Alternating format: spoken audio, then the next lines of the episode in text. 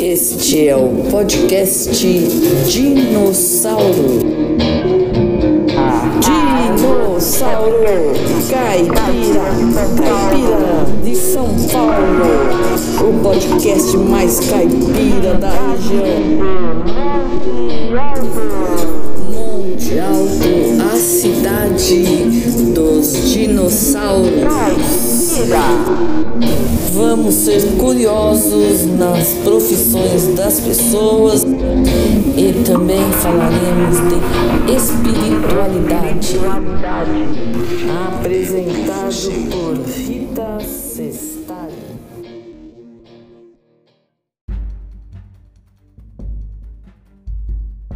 Vamos, isso, já estamos gravando, Oba, tá? então já vamos começar com o Marcelo. Vamos, vamos. Ah, mas você tem que aparecer tá Isso. Ai, cabelinho sem vergonha.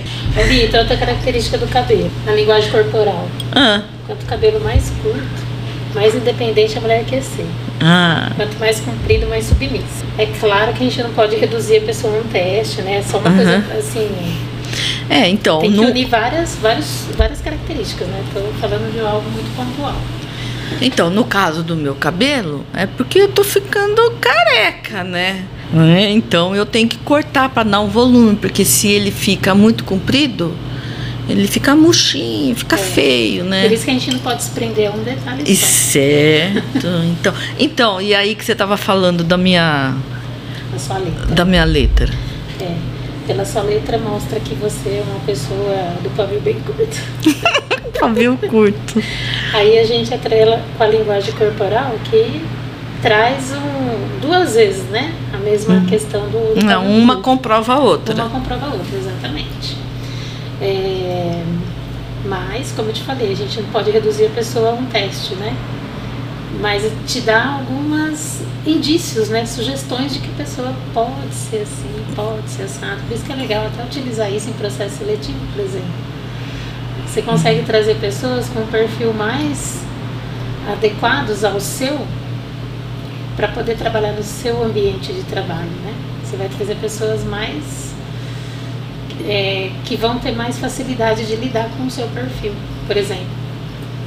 Então, nós estamos falando aqui com a Sandra Regina, qual é o nome inteiro direitinho? Sandra Regina Cavalari. Cavalari. Então, Sandra, e qual o seu currículo vitae, já que você é de recursos humanos? Quem sou eu na fila do pão, Rita? É. Eu sou a Sandra Não, Cavalari. assim, ó, você nasceu aqui em Monte Alto? Sim, sou nascida em Monte Alto. Quem é teu pai e tua mãe? Vamos ver se eu conheço. Meu pai é falecido já há 10 anos, Antônio Cavalari.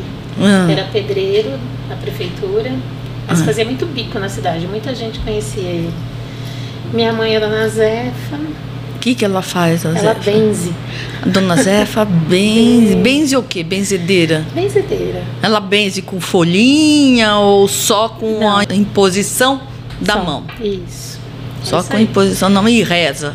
Muito. E reza, e reza. É gente boa. É, é. Super é, é, amável, carinhosa. Sim, ou é mesmo assim? Ela é das antigas que é durona. É das antigas, durona, espanhola, né?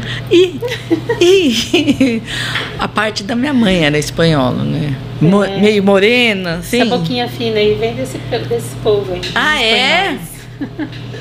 Ah, eu achava que era da parte do meu pai, italiano. Bom, você estudou no Dr. Raul ou foi no SESI? Vixe, nenhum nem outro. Eu estudei no Jeremias e no Zacarias. Ah, Jeremias, é mesmo. Eu esqueço do Jeremias e do Zacarias. É, fiz a Jeremias até a sexta série, no período da manhã. Quem depois- foi teu prof... tuas professoras? Nossa, lembra da dona Henriqueta? Foi a primeira, a Ah, primeira série. Henriqueta. Ah, no pré tinha a, doutora, tinha a dona Margarida.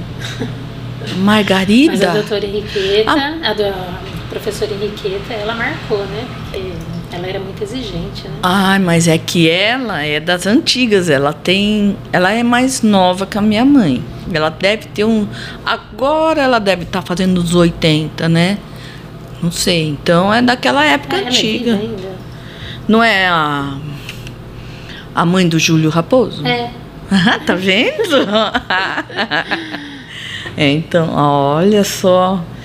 E aí depois o Zacarias. E você lembra de alguém que estudou com você, que ainda está na tua vida? Assim? Sim, nossa. Estava até semana passada conversando com um grupo pequeno, né? Do pessoal do colegial, mas que ainda estão.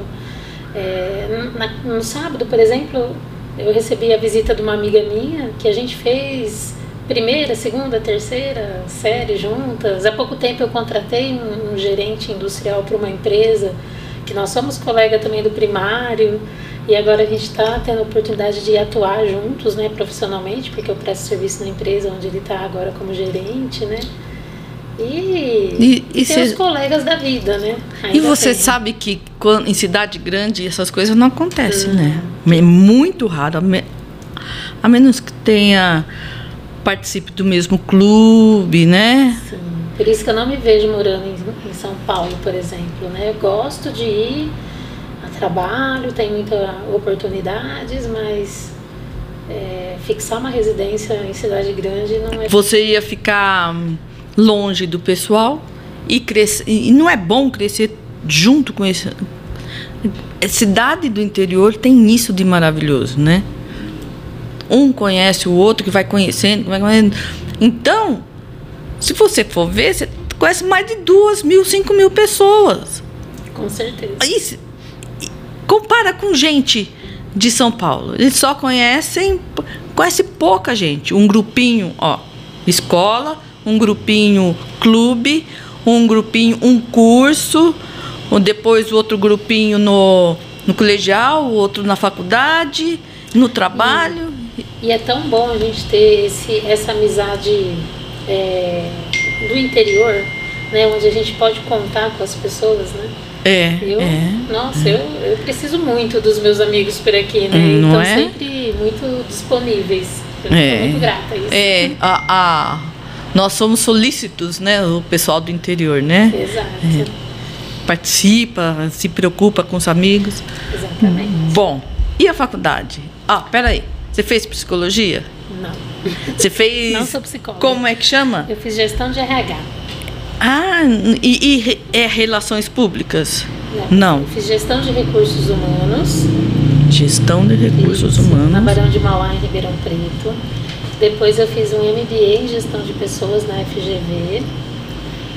E depois eu fiz um curso específico na área de administração de pessoal no FAAP. Quando? Ah, faz, é faz recente. É um, na verdade, essa parte de administração de pessoal se trata da alteração aí na legislação trabalhista, né? Tiveram algumas alterações e aí eu, eu ah. fiz o curso para poder me atualizar. Porque quando eu fiz marketing lá, eram, no início eram três cursos de pós, né? Era marketing, administração e recursos humanos. E depois é que dividia, quando mais no final do curso, né? E, e FAP em Ribeirão Preto é nova, né? Tem 10 anos, mais ou eu menos, fiz, acho 15. 2017, foi logo que saiu a reforma trabalhista. Acho que a reforma saiu em novembro de, de 2017, eu fiz em 2018, acho que uma coisa assim. Atualíssima, né? Ali em cima, né? É. Mudou, você já fez o curso. Por quê? Como é que você chegou, você nasceu gostando disso? Como é que você descobriu que você gostava de recursos humanos? Eu caí de paraquedas, na verdade. você fez a faculdade que era mais fácil de entrar? Não, não, né? Não foi por aí. Não foi por aí. Eu comecei a trabalhar, eu tinha 12 anos. Ah, imaginei. E, e aí eu trabalhava no escritório de contabilidade. Desse escritório, eu já saí de lá e fui trabalhar com o seu Pode Fugita no barracão de frutas. Nem existia fábrica Fugine ainda. E lá eu fui para fazer folha de pagamento. E aí fazia folha de pagamento, fazia parte de contabilidade. Aí nasceu a indústria, comecei a contratar os pedreiros. Ajudei na contratação dos pedreiros para construir a fábrica. E acabei ficando é, na fábrica, né? Eu fiquei um período de é, meio período eu trabalhava na, no barracão de frutas e meio período eu ia para a fábrica. Aí chegou um momento que não dava mais para conciliar e eu optei, ele me deu a oportunidade de escolher e eu quis ir para a fábrica. E aí lá eu comecei a fazer folha de pagamento. Eu não tinha faculdade ainda. Então por isso que eu acabei indo fazer RH. Se envolveu, envolvi, gostou, Gostei. né? Caminhos. pelo bichinho. O caminho do destino lá, caminho de Deus, sei lá, né? É que coloca você. Primeiro você viu que, olha que legal, Exato. né? Você gostou, você teve a oportunidade de ter a experiência. Porque muita gente tem a ideia de uma coisa, entra na faculdade e, depois de duas o semanas não é inverso. isso que eu quero. É. Você já ouviu conversas assim? Tudo na minha vida é o processo inverso, viu, Rita? Gra- ah, pelo jeito dá certo, né? Pelo jeito tá dando certo, né? No trabalho, na faculdade foi assim, né? Comecei o trabalho primeiro para depois. Como você falou, já vi muita gente realmente indo estudar e a hora que vai para a prática não era aquilo que queria e vai e volta, começa a fazer um novo curso, tenta se encontrar, né? Então o legal é que eu me identifiquei na área e falei, é aqui. É porque você, no caso, aí você teve duas opções, oportunidade. Você sabia como é que era lá trabalhar e sabia a parte dos recursos humanos, a folha de pagamento, né? Você, experienciou a- uma parte que é bom para você lidar com as pessoas. Mas você, se você não, não gostasse do recursos humanos, você ia para a prática lá de administração, É, de engenharia, sei lá, de produção. Inclusive lá na própria Fugine, né? Antes de ser Fugine, era indústria alimentícia Fugita. Eu sempre gostei de desenhar. Eu fiz até um curso de HQ, histórias em quadrinhos. Eu dava aula como voluntária em creche, né? Ensinando a molecada a fazer super-herói. Olha! E aí quando eu tava lá na Fugine com essa ideia de, de, de criar a marca da empresa Ah. tal, eu fiz o logotipo da Fugine, né? Fui lá, me atrevi, mandei pro diretor dar uma olhada, né? E que encaminhou depois isso para uma agência de publicidade para poder ver se dava para melhorar alguma coisa ou não, enfim. E aí eu trabalhei muito pouco tempo, mas eu fiz algumas coisas na parte de Comunicação visual, é. Propaganda. É, de né? desenvolvimento de embalagens, né? Olha, que Então, legal. Aprendi a ler de trás para frente para poder ver se não estava faltando nenhuma letra na embalagem do que você estava escrevendo. né? Fui aprender a usar CorelDRAW, que nem fazia parte da minha rotina, né? E na época, assim, é, meu pai se aposentou, comprou um computador para mim, eu ia fazer aula para aprender a usar isso aí. E aí até poderia ter tido a oportunidade de seguir nessa área, né? Mas aí eu falei, ah, eu gosto, mas o que eu quero para o meu dia a dia é estar com as pessoas, mas eu queria trabalhar na parte de desenvolvimento, porque lá eu fazia folha de pagamento, né?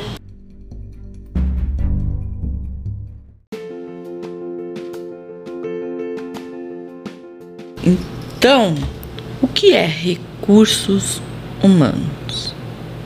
Pergunta de vestibular, hein, não, porque é, você só não, não é só é, fazer contratar pessoas, como é que É. chama? Seleção, de Seleção, pessoas. é. Não. Não, eu tô brincando, só para dar uma descontraída. é, a, recursos, a área de recursos humanos, ela é, é composta por vários subsistemas, vamos dizer assim. Então tem a parte de administração de pessoal, que cuida da contratação, férias, rescisão, é o que contrata, é o que dispensa, né? Tem a parte de treinamento e desenvolvimento, tem recruta que fica, a parte de recrutamento e seleção fica dentro dessa área, vamos dizer assim. Né? É, como eu disse, o recrutamento, a seleção, o treinamento, o desenvolvimento, identificar o potencial das pessoas, né? E a gente tem ainda a área jurídica e a área de benefícios, né? A área jurídica vai, vai cuidar, né, de que a lei seja aplicada e vai cuidar de processos trabalhistas, né? E o benefício vai cuidar então da de tudo que a empresa pode oferecer para o funcionário além do salário, né? É, é proteger tanto o funcionário quanto a empresa. É, eu falo que o RH é a ponte, né? É a ponte para poder ligar os funcionários e a empresa e, e proteger, né? Os dois. Né? Tem que proteger o funcionário de que ele esteja recebendo tudo que é de direito dele, né?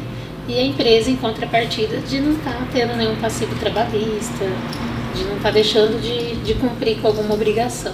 É, porque tem que ter alguém encarregado disso, né?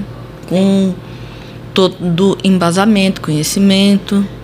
Hoje, é, ontem, né, estava numa reunião, a gente estava discutindo isso, é, de fazer um programa de, de premiação para o funcionário, né? Então, por mais que você tá com a boa vontade de premiá-lo pelo rendimento dele, você tem que ter aquele olhar jurídico, né? Porque você não pode favorecer e desfavorecer alguém, né? Apesar de que a gente está falando de um programa de, de desempenho.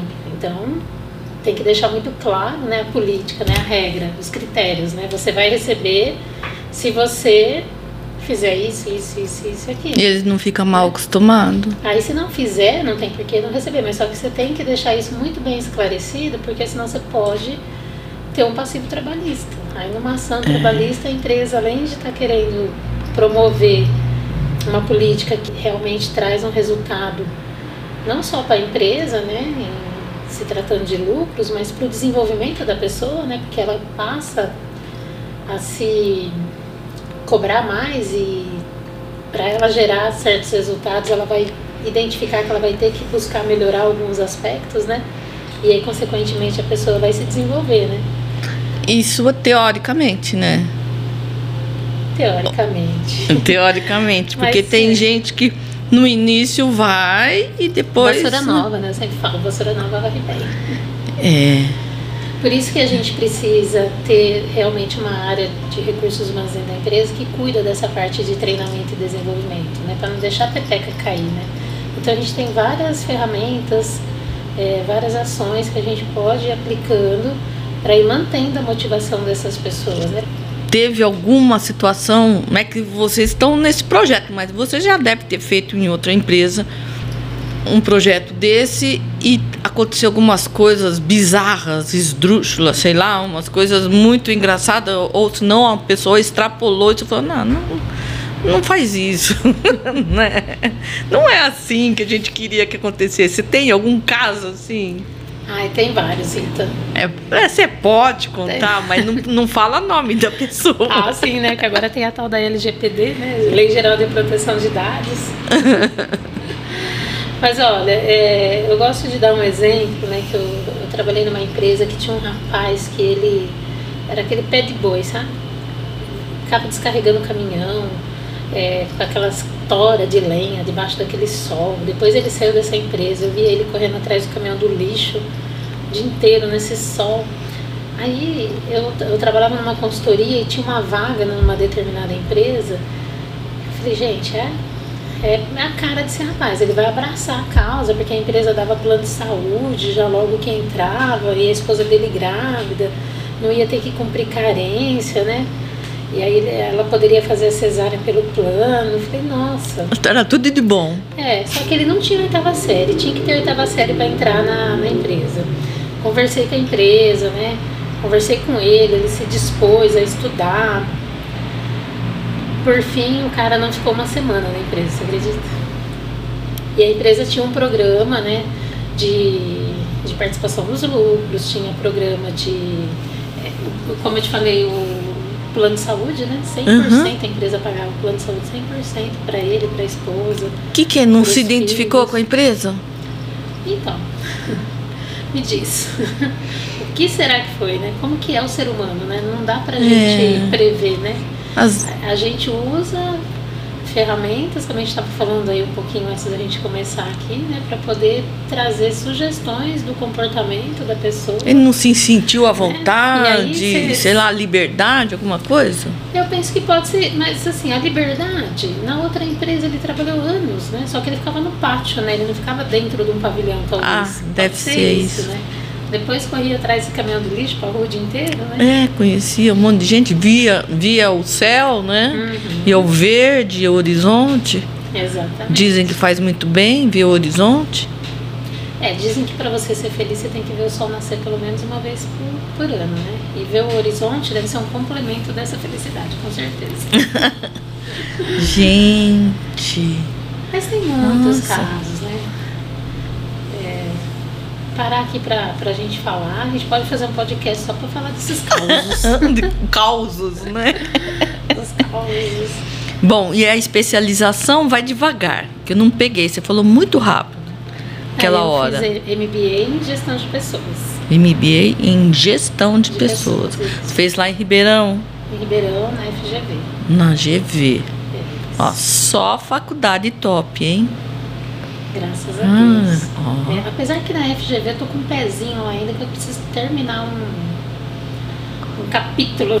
Ficou uma matéria mesmo pra, pra Entendi. concluir. Entendi. E então você fez especialização lá, Isso. Aí depois eu fiz. é, MBA? É, não. a- o MBA foi na FGV. Tá. Depois eu fiz uma especialização na reforma trabalhista na FAAP. Ah, reforma trabalhista Isso. que logo que surgiu você procurou um lugar e fez e foi na FAAP. Exatamente. Depois, Lá de no Ribeirão decorrer da minha vida, eu fiz diversos cursos, diversos na área de RH. Inclusive, como eu não sou psicóloga, né, eu tive que buscar ferramentas para poder trabalhar no processo de recrutamento e seleção. Então, aí eu fiz grafologia, fiz estudo da linguagem corporal, aí analista comportamental, que é a análise do DISC, né? E agora. O que, tô- que é análise do DISC? é uma análise comportamental também. Como a gente estava falando lá, quando eu cheguei da grafologia, a gente estuda a personalidade da pessoa pela letra. Hum, que ela estava interpretando a minha. É, ainda bem que ela não viu um distúrbio psicopata ali. Às vezes a gente vê, viu? Ai, não, pelo amor! Dizem que tem muito psicopata por, por aí, Mas, né? é, você sabe, uma vez eu estava entrevistando um rapaz, né? E aí depois que eu fiz os testes dele e tal, eu falei, poxa, esse tem indícios, né? Que assim, são só sugestões, a gente não tem como provar nada. Não né? sei, só depois que ele faz, né? É, Na assim, polícia né? não pode prender antes, sabe que ele vai fazer, mas tem que prender depois, né? O teste ele vai sugerir, né? A pessoa. E aí depois numa conversa com outros colegas eu soube que aquele rapaz lá ele tinha sido envolvido num- numa ocorrência com os pais, tentou matar os pais, né? Eu falei, meu Deus, me Nossa. deixaram sozinha com ele? Pois é, escuta, eu até anotei, falei assim, eu vou fazer essa pergunta para ela. Já deve ter já entrevistado um monte de machão desses caras que querem intimidar só porque você é mulher nas entrevistas. Como tem? Tá em todo lugar, né? Nossa! Em pleno 2022 a gente, a gente, a gente Hum. ainda tem que enfrentar isso, né? É, nossa, ainda bem que aqui do bar, né, depois de uma cervejinha todo mundo fica mais soltinho, né? Mas tem gente que chega meio nervoso, Pisando alto, né? sei lá, E né? aí você, às vezes as pessoas reclamam que você não dá um retorno às vezes da entrevista, né? Na maioria das Ah. vezes reclamam dos RH de uma forma geral, né? Mas olha, é, eu tava assim, não sei se você viu no, no G1 essa semana, aqui no, no interior de São Paulo. É, não lembro a profissão do cara, se era promotor, um oficial de justiça, não, não sei exatamente. Ele, Ah, eu ouvi um lance agora, uma chamada pro jornal, que o cara tava chutando uma moça num Isso, canto que era ali da panela. dele. Nossa! Ela foi, abriu um, tipo uma advertência pra ele, né? E aí ele partiu pra agressão física. Ela já tinha medo, ela tinha uma, uma preocupação que ele pudesse ter uma reação Uhum. não favorável, né? Mas não imaginou que ele iria agredir, Chegasse nisso, né? é, é, agredi-la fisicamente, né? Não lembro exatamente a profissão, mas é. Você acha que isso hoje em dia tá. O gatilho foi a pandemia? Foi essa coisa? Porque pode ser que ele nunca teria essa atitude, e como nós estamos numa época assim. Ô Rita, é, eu estava te contando também do, do estudo da ciência da felicidade, né? Quando É. a gente vai estudar a ciência da felicidade, é, um, um dos temas que a gente tem que é, buscar também é sobre as nossas sombras, né? E as nossas sombras, é, elas são caracterizadas por, por coisas que a gente não quer enfrentar, vamos dizer assim, vai tá dentro da gente, muitas vezes a gente nem tem consciência disso, e às vezes a gente se vê em, em determinadas situações, você fala, gente, eu não acredito que eu tive coragem de fazer isso. Quer negar, né? A gente quer negar.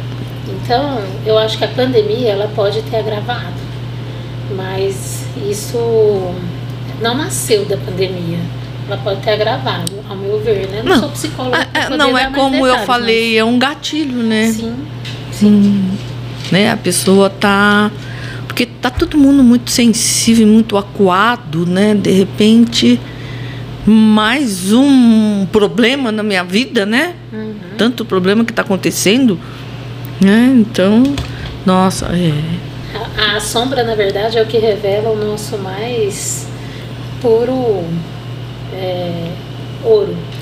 Quando a gente reconhece as nossas sombras, parece até contraditório, né?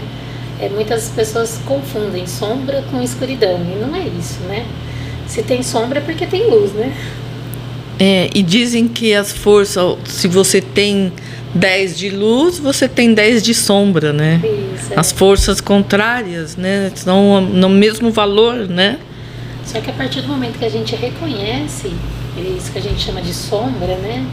Que é algo que a gente não quer expor, né? Muitas vezes são crenças, né? Que limitam a gente de avançar. Quando a gente reconhece e passa a ter o domínio delas, Uhum. a gente vê o poder que a gente tem de ser, né? E fazer as coisas acontecerem. É, a gente eu- fica negando, negando isso. É, é autoconhecimento, Exato. né? E aí a gente se autoconhecendo, a gente não se respeita e não respeita o outro. Exatamente. Não é isso? É, é por aí que caminha a felicidade. Pra gente acessar a nossa luz, a gente tem que acessar a nossa sombra. Porque você tem o domínio daquilo, né? Daquilo que te incomoda. E a gente vai refletir no outro, né? Aquilo que a gente não gosta. E a gente não aceita que não é aqui, né? É até complicado. Quando eu comecei a estudar isso, eu falo, gente, mas o que que é, né? Tem algumas coisas que eu vejo no meu irmão, por exemplo, falar, não é possível que sou eu que estou refletindo nele. a gente não quer É aceitar, o né? reflexo, né? É o É, espelho, É o né? espelho. Então, muita gente não faz o autoconhecimento, Conhecimento. aquela. Porque fala assim, não, tá bom desse jeito, não mexe. Tem medo.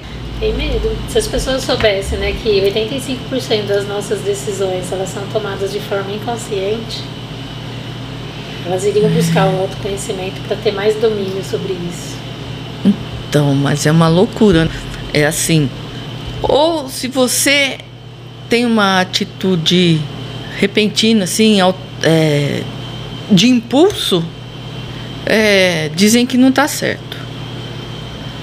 Então você tem que dar uma parada e sentir o seu coração. Mas aí já vem um monte de raciocínio. E aí, o que, que é que, que, que vai virar aí?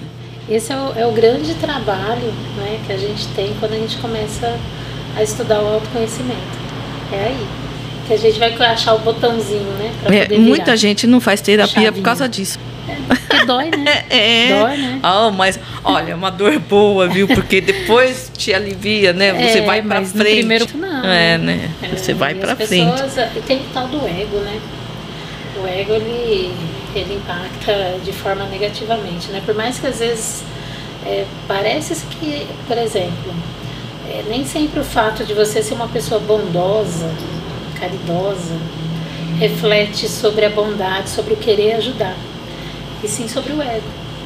De dizer, né? Eu, eu faço. Mas eu você- posso, eu sou, né? Mas você não acha que aí é o princípio do, do princípio, do início para depois você se transformar em caridosa? Então, por isso que é importante o, autoconhecimento, porque é, um- é um, é um processo. Uhum. Né? Então tem começo, é, você vai evoluindo. Meio e fim. Né? né? É, o fim, talvez quando chega o final da, da linha né, da, Da vida, vida, né? é, Mas é. aí tem um pós, né? Mas eu, eu falo assim, ah, aquela pessoa que não é caridosa, mas ela está fazendo caridade, está ajudando, porque ela tem possibilidade, ela quer se mostrar. Você não acredita que tem um certo momento que ela vai falar, pô. Aí de repente ela para. Aí ela fala assim, opa, tá me faltando alguma coisa. E aí ela vai começar a ser caridosa, porque ela não tinha percebido que fazia bem para ela. Sim, faz sentido isso que você está falando. Mas o que eu quero dizer é que muitas vezes, Hum. como é, é é uma coisa tão inconsciente, se Hum. trata mais do ego do que da própria caridade. Massageia mais o seu ego do que querer fazer o bem pelo outro. Entendi. É, é, é, porque como a gente estava conversando um pouquinho antes para descontrair, né, nós já vimos uma reportagem que fazer o bem, fazer o outro feliz, mexe quimicamente e cerebralmente na gente, né? E a gente se sente bem, Uhum. né? Por isso que eu acredito que essa pessoa que faz a caridade pelo ego, no futuro ela vai fazer a caridade pela caridade mesmo. Sim. Bom, vamos voltar um pouquinho. A gente falou da sua especialização e tal, e você já falou que você começou a trabalhar com 12 anos, Uhum. você já falou a profissão que você já teve. Sim. Então, Falei dos cursos, né? é, dos cursos, me fala uma coisa. E a família? Você consegue conciliar direitinho? Você é casada, tem filho, tem filha, sei lá. Que, como é que é a sua vida? Vamos lá. Só queria só agregar um curso que eu acabei não falando aí, né? Que é o da ciência da felicidade. que é o mais recente, né? Que eu estou me dedicando, que eu estou estudando. Bom, eu fui mãe muito cedo, fui mãe solteira. Eu tinha 20 anos, né? Hoje a minha filha já está com 26. Continuo solteira. ah, Por isso que eu 20 falei anos. que a minha vida começou sempre do- do- fazendo o inverso, né?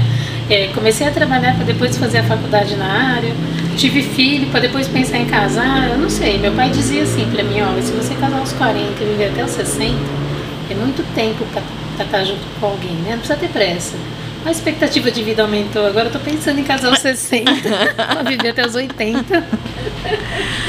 Ô, Sandra, mas 20 nem que é muito cedo. Ah, olhando essa moçada de hoje, eu vejo essa moçada com 20 anos. E, gente, será que eu era tão descabeçada assim também na época? Devia ser, né? Fui mãe solteira. Mas escuta, não? mas não foi uma época, uma geração, porque há pouco tempo atrás, as meninas com 15 anos, continua ainda isso? Um monte de menina de 15 anos tendo criança aí, tendo bebê. Eu estou ministrando aula na, a- a- atualmente, né? Eu estou com um propósito de vida aí de preparar o jovem para o mercado de trabalho. Então eu tenho me envolvido aí em alguns projetos para adolescentes, jovens adolescentes, e assim eu fico chocada com algumas coisas, né? E outro dia mesmo eu estava falando, dando uma palestra e parei.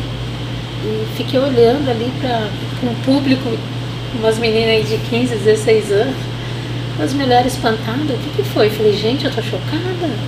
Muita. O que, que é? A comentários, conversa né? muito erótica, assim? Muito Muito. baixo nível? Agora, assim, a gente pode. Não quero entrar no assunto de diversidade, mas eu acho que tem que ter um pouco mais de de conceito, um pouco mais de vivência, né, para poder tratar disso, né? Não é uma menina Você não- de 16 anos que, que vai dizer para mim que tá tudo bem você ter. Falam hoje em dia de tricasal, né?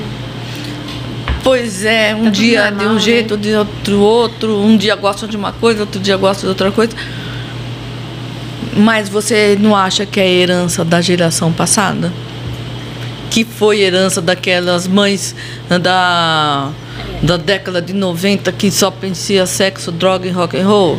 É, eu, sim, eu acho que perderam a referência, né? É, eles viveram meio abandonados, né? Perderam a E referência. aí deixa para os outros educarem, né? Uhum, Falta uma orientação, talvez. Mas aí, com a experiência no dia a dia, que é mais difícil no, no teu trabalho? Você não acabou de falar. Você, então, foi mãe solteira Isso. aos 20 anos. Aos 20, Hoje ela tem 26. 26. Ah, é for... fácil para fazer conta. Faz. ah, então você tem 46. Isso aí é Pois é. fácil. A idade é só um número, né? É, é, é. Ela é engenheira química, tá atuando na área dela. Ai, que beleza, que legal. E ela gosta? Gosta, nossa. Você ajudou ela a escolher direitinho? É, Ou foi como você que ela foi Não. trabalhando e. Foi tudo. Não, não. Ela fez a faculdade primeiro, né? Ela se identificou já, conseguiu se, se encontrar dentro, né? Ela fez um colegial muito bom, um colégio muito bom, né? No Colégio Santo André. Foi tudo mérito dela. Ela fez é, concurso de bolsa, sempre foi muito estudiosa, né? Essa geração já nasceu pronta, assim, de- decidida, Já, né? sabendo o que fazer. Também um- alguns, assim, na família. Que bom. Tem quem salva na vida. Ô Sandra, quando você trabalha numa empresa, você tem que seguir as normas da empresa. Tem que cumprir meta. Como é que é essa parte mais de cuidado? Você tem que Direcionar, né? direcionar. As metas são essas. Não tem igual é, vendedor que tem que cumprir meta, essas coisas. Não, você tem que pôr um projeto para funcionar. Você tem que fazer os funcionários ficarem bem e felizes, né? E E saber produtivos. E produtivos. Saber onde ele se encaixa. E como é que faz isso? Porque tem uns que aparecem lá porque tem vaga. Mas ele se encaixa nessa vaga? Então, a gente pode partir do, do princípio aí de um processo seletivo, né? Hum. Então, um processo seletivo bem elaborado, ele favorece que depois as metas sejam cumpridas, né, no decorrer do período trabalhado dele. E, e como elaborar esse processo seletivo, né? É a pessoa certa para o lugar certo. Nossa, é simples, né? Parece tão simples. Pois é. Mas é, é importante a gente, eu costumo deixar muito a pessoa muito à vontade para ela colocar realmente quais são as expectativas dela, porque no primeiro momento a pessoa precisa trabalhar, então qualquer coisa que vier para ela vai atender aquela necessidade isso, dela, Isso. né? Que a gente vai lá na, nas necessidades básicas da pessoa. Com o passar do tempo, isso já não vai mais motivá-la. né? Então, então ela tem que encontrar um motivo para estar ali, né? Uhum. Então, por isso que é, que é muito importante a gente. é, o, o outro lado é que o, o empregador é, tirar essas informações e dar uma segurança para a pessoa que aquilo é, só vai favorecer. Porque se aquela vaga não, não atendê-lo nesse momento, podem surgir outras vagas e aí a pessoa vai Sendo transferida de, lugar, lugar. certo, é, exatamente. Então, é, esse processo, né, eu, eu gosto de trabalhar muito com o DISC, que eu falei, né, a grafologia, que são testes que analisam o comportamento da pessoa, que vai te dar uma, uma sugestão de como a pessoa se comporta em determinados ambientes, sob pressão, e aí você consegue E isso é na entrevista de seleção? Não na entrevista, é durante o processo, né? São, são testes né, que a gente aplica para poder trazer essas informações. A entrevista é coisa de uma hora, duas horas no máximo. Você né? sabe que um dia, né? Eu estava conversando com uma pessoa, ela falou assim, olha, tem que se comportar assim, assim, assim, na entrevista. Eu falei assim, mas você nunca pensou que elas- eles sabem que você está se comportando de acordo com o esperado? Eles sabem, eles têm conhecimento, têm estudo, psicólogos, tudo. Você sabe que a É. pessoa tá ali. É como determinados testes, né? Às vezes a pessoa quer burlar o teste.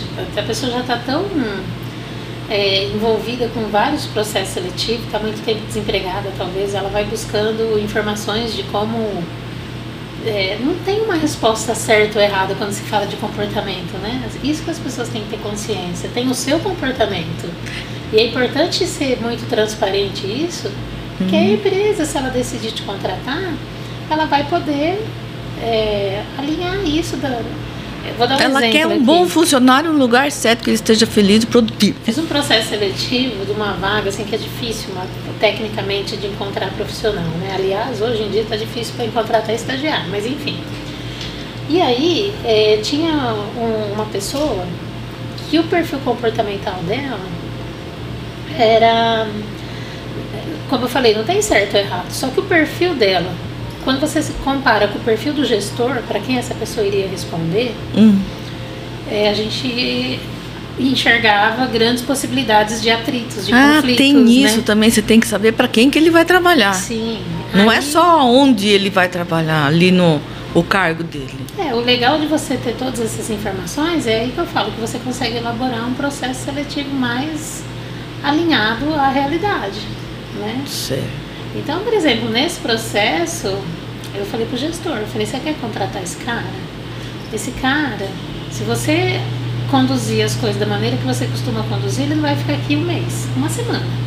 E ele é bom, o cara é bom. Tecnicamente ele é bom. Comportalmente, como ele não tem certo ou errado, mas como ele tinha um, um perfil comportamental muito parecido com o do gestor, eles iam entrar em atrito, em conflitos. E aí eu falei, e eu fiz a mesma coisa com o candidato. Eu falei, olha, você quer vir trabalhar aqui? Joguei, abri as cartas, coloquei na mesa. Aqui o ambiente é assim, você vai encontrar isso, você vai. Se você conduzir as coisas da maneira que eu tô vendo aqui no teste, o teste está sugerindo para mim que você tem esse tipo de comportamento, você não vai ficar aqui um mês. Né? E eu, como responsável pelo processo seletivo, eu quero colocar minha cabeça no travesseiro e dormir, porque afinal de contas você está trabalhando numa empresa já há 10 anos, e aí você vai sair de um lugar para entrar em outro e não ficar um mês. Apesar porque o que motivava ele para aquela vaga é que ficava numa cidade próximo da família dele, que até então ele estava trabalhando lá no Mato Grosso. Ele queria vir para São Paulo. E a vaga onde eu tinha, a cidade era vizinha, então ele ia estar próximo da, da família. Então isso motivava muito. Eu falei, então você quer vir? Que eu falo dessa, da importância do RH dentro da empresa, de fazer essa parte de treinamento e desenvolvimento, é identificar isso.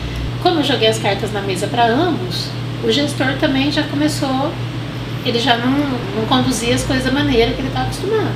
Se ele queria ter aquele cara lá, ele tinha que pensar duas vezes antes de abordá-lo da maneira que ele estava acostumado a abordar as pessoas. Em contrapartida, o colaborador, antes de tratar qualquer assunto com o gestor, eu até falava assim para ele, ó, me coloca à disposição, tá? Eu estando disponível no RH, você pode me procurar. Porque como ele tinha assim, um pavio muito curto, mas ele tinha que desabafar. Uma vez que ele desabafou, a hora que ele ia lá com o gestor, ele já estava, ele já conseguia conduzir a conversa sem muitas emoções. E aí, no geral, os atritos eram menores, né? Que facilitava, então, o dia a dia deles. Tem diversos modelos, diversos, né?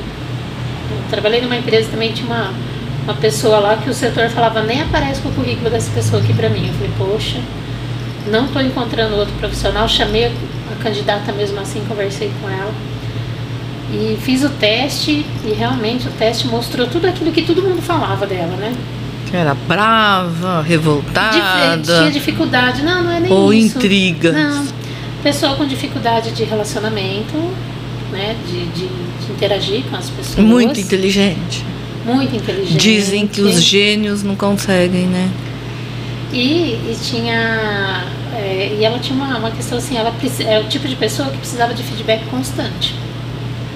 Sei, ela E faz uma gestor, coisa, tinha que é. retornar uma, saber se ela estava no caminho certo. Isso. E se o gestor não dá esse retorno para ela, ela ia, é, ela ia pular a hierarquia ali. Ia né? se E é perder onde- também no desenvolvimento, Isso, né? é onde gera os atritos também, né? Porque o chefe fala, por que você foi falar com o fulano e não veio falar comigo, né? Hum. Então aí você vai direcionando, né? Então eu acabei contratando essa pessoa, né? Inclusive está trabalhando lá até hoje, então todo mundo feliz. E, e é por aí. E tem que fazer reuniões direto, assim, não? Assim, quando você está lidando com pessoas, você tem que fazer os, Chamar de vez em quando ali. follow-up. É. Para isso, a gente tem uma. um- a gente pode trabalhar com avaliação de desempenho, por exemplo. Aí você faz uma, uma reunião com o gestor, com o colaborador, para alinhar ah, o que, que a empresa, quais são as expectativas da empresa, como que ele está se comportando, se está atendendo a expectativa ou não. Então vai dando esses feedback constantemente. Né? Por isso que as avaliações elas não podem ser feitas anualmente. Tem que ser num período mais curto, né? Ou conforme a necessidade, É, né? tem coisa que é pontual. Não precisa esperar uma reunião de avaliação para poder Sim. dar o feedback. Tem coisa que é pontual. E tem diversas ações que você pode trabalhar dentro da empresa sem que seja uma avaliação de desempenho para poder trabalhar isso, né? Mas o importante é a tal da comunicação, como E- dizia o Chacrinha, né? Quem não se comunica se estrumbica, né? Não, porque você. Isso daí tá nesse curso que você tá fazendo. Tá fazendo ou acabou? Do, fe- da felicidade. Ah, eu já fiz, mas é uma coisa que nunca acaba, né? Você tá sempre em constante. é, tem que estar sempre estudando, né? Não tem como falar acabei. Porque, por exemplo, onde entra autista, gente de TDAH, os impulsivos, os deprimidos, os. Sei lá, tem, tem tanta categoria hoje em dia, separaram tanto a mente da, das pessoas, puseram tantos rótulozinhos. E aí, tem vaga, tem lugar para esse pessoal?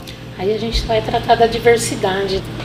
E existe até uma obrigação, de acordo com a CLT, que é da, das leis trabalhistas, né, consolidação das leis tra trabalhistas, que exige que a empresa tenha um percentual PNEs, né, portador de necessidade especial. Então essas pessoas aí entrariam nesse Então, mas TDAH nem parece que a pessoa tem TDAH, é isso a sigla? É, é, existe uma avaliação médica. E nem todas as, é, as necessidades especiais são classificadas como, como deficientes, vamos dizer assim, Uhum. dentro do, do programa do, do governo que exige essa cota da empresa. Uhum. Então, é, exige é exigido uma apresentação de um laudo médico que comprove que realmente aquela pessoa é portadora de necessidade especial.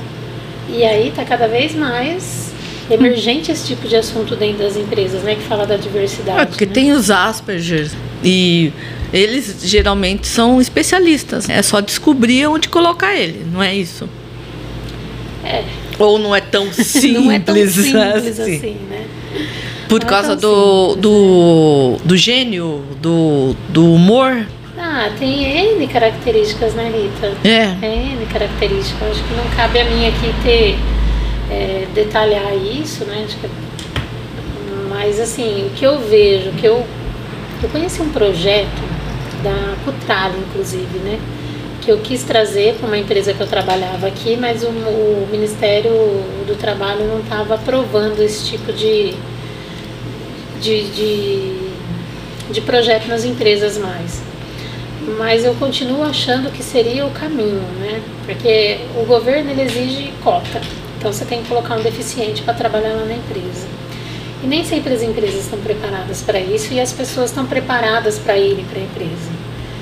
Esse projeto ele ele envolvia, eh, no caso o Senai, que é uma está na linha de aprendizado industrial, né? E envolvia escolas, eh, no, por exemplo, a APAI. Você fazia um projeto do Senai dentro da PAI para que essa, aquelas crianças pudessem se desenvolver tecnicamente em algumas áreas Uhum. para depois irem para a empresa, né? Só que enquanto isso, a empresa ela está dando todo o suporte ali. Já consideraria esses alunos como parte da cota que a empresa tem que cumprir. É nesse sentido que o Ministério está impactando. Eles pensam que não, que tem que ter a integração desses deficientes dentro da empresa. Mas eu concordo com isso, mas acho que tem que ter uma preparação antes, né? É, não Eu- tem que ser só empresa e indústria, tem tanta coisa. Por exemplo, vocês não tem aquela cafeteria lá em São Paulo que quem serve os cafés, né, as garçonetes, são tudo, como é que fala, down? É, eu não conheço. É, eu já vi reportagem, né? Eles servem os cafés, sempre É. tem um, um- tem o pessoal do balcão, tem uma retaguarda, tá? Mas eles são gar- garçons e garçonetes. É, porque quando eu falo, eu falo empresa, é CNPJ, né? Uma É. cafeteria com certeza já tem o CNPJ, pra- É, né? Ela isso. provavelmente já também deve Não, estar. eu entrei nesse detalhe assim de empresa, sim, Uhum. porque você sempre foi em indústria, né? Sim, é, é, sempre por isso, sua visão é sempre em indústria. E eu entendo isso daí. Tem empresas, tem que ter um tanto de Deficientes, deficientes. Não é simples assim. E fora que também, hein? Quantos por cento da população é deficiente? É, eu tinha esse número, eu não trouxe agora. De mas cabeça é, eu não sei, mas eu tinha esse número. Mas é tipo uns 20, assim? Eu acho que, se eu não me engano, 25%. Mas qual que a dificuldade que eu via, né, na ocasião que eu estava mais é, atuante nisso, né? Hum. O, os deficientes, eles, como eles não têm um preparo para o mercado de trabalho, Hum. eles acabam concorrendo a vagas mais operacionais. E as vagas operacionais têm um salário mais baixo dentro da, da pirâmide, vamos dizer assim, né? Sei. São mais do chão de fábrica. Uhum. E aí, é, esses deficientes, eles têm um auxílio do governo que é o salário mínimo. Eles vão deixar de receber esse auxílio, porque a hora que eles vão para a empresa, eles deixam de receber o auxílio, né? Ah, Eles vão deixar de receber o auxílio para ir para a empresa, para sofrer pressão, para ter horário para entrar, para ter horário para sair, biriri, barará. Por isso que eu falo que a gente te- teria que fazer um trabalho para prepará-los para concorrer a vagas mais especializadas para ter um salário mais é, atrativo, né? Daquela zona de conforto dele e vão buscar, né? É, parece que dá o salário para ele, deixa ele quietinho lá e põe gente que produz mais, né? É, não pode ser assim. Eles É. são tão. Não, tem uns. É, São tem, tão capazes quanto qualquer um de tem, nós, né? Mas tem muitas outras dificuldades, né? A pessoa, quando está trabalhando, que a gente estava falando desses tiveram que um ajuste com o seu superior. Aí entra QE, coeficiente emocional. E aí ele junta com a habilidade dele e fala disso para mim um pouquinho, por favor. É, isso hoje em dia, eu falo que, é, que a gente chama de soft skills. A inteligência emocional, ela é importantíssima hoje, né? Não só para o mundo corporativo, mas para você se relacionar de uma maneira geral, né? Seja com a família, com os amigos. A inteligência emocional, ela é uma ferramenta, uma característica, uma competência, vamos dizer assim, importantíssima. Ela faz toda a diferença Na vida, na vida. no, su- no sucesso ou insucesso. Exatamente. Mas a gente pode ah, falar em sucesso? Existe isso? Sim, e a inteligência emocional não é uma coisa assim que você fala, ah, a pessoa nasce com isso. Não, a gente pode adquirir essa competência. Tudo é prática. Uma questão de prática, de estudar, de entender como que funciona, de se autoconhecer. né? De fazer uma terapia? Exatamente. A terapia é para quê? Para se autoconhecer. Né? Tem E diversas para desbloquear terapias que- algumas coisas que não te atrapalham na vida. Com certeza. Dá até pra gente falar de ancestralidade nas carreiras. Falando em bloqueios, né? Como é que é? ancestralidades na, na, na carreira, né? Porque é, tem muitas crenças que a gente traz, muita herança que a gente traz das nossas ancestralidades que nos bloqueiam para a gente poder avançar e ter sucesso. E como é que é isso? Você acredita nisso? Eu acredito. Então me explica. me explica que eu não tô, tô pensando um monte de possibilidades aqui. Mas tem realmente um monte de possibilidades. Né? A gente poderia falar das leis sistêmicas, por exemplo. Né? Vamos falar. O é, que, que são leis sistêmicas? vai tratar a ancestralidade.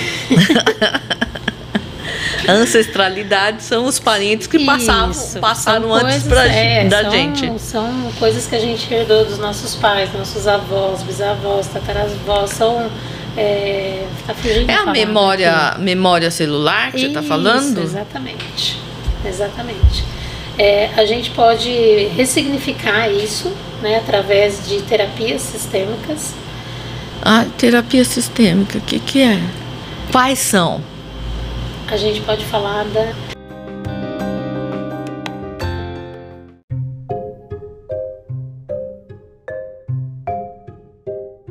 QI, QE, né? Que traz da ancestralidade e deve se fazer então algumas terapias sistêmicas e que mais que você falou?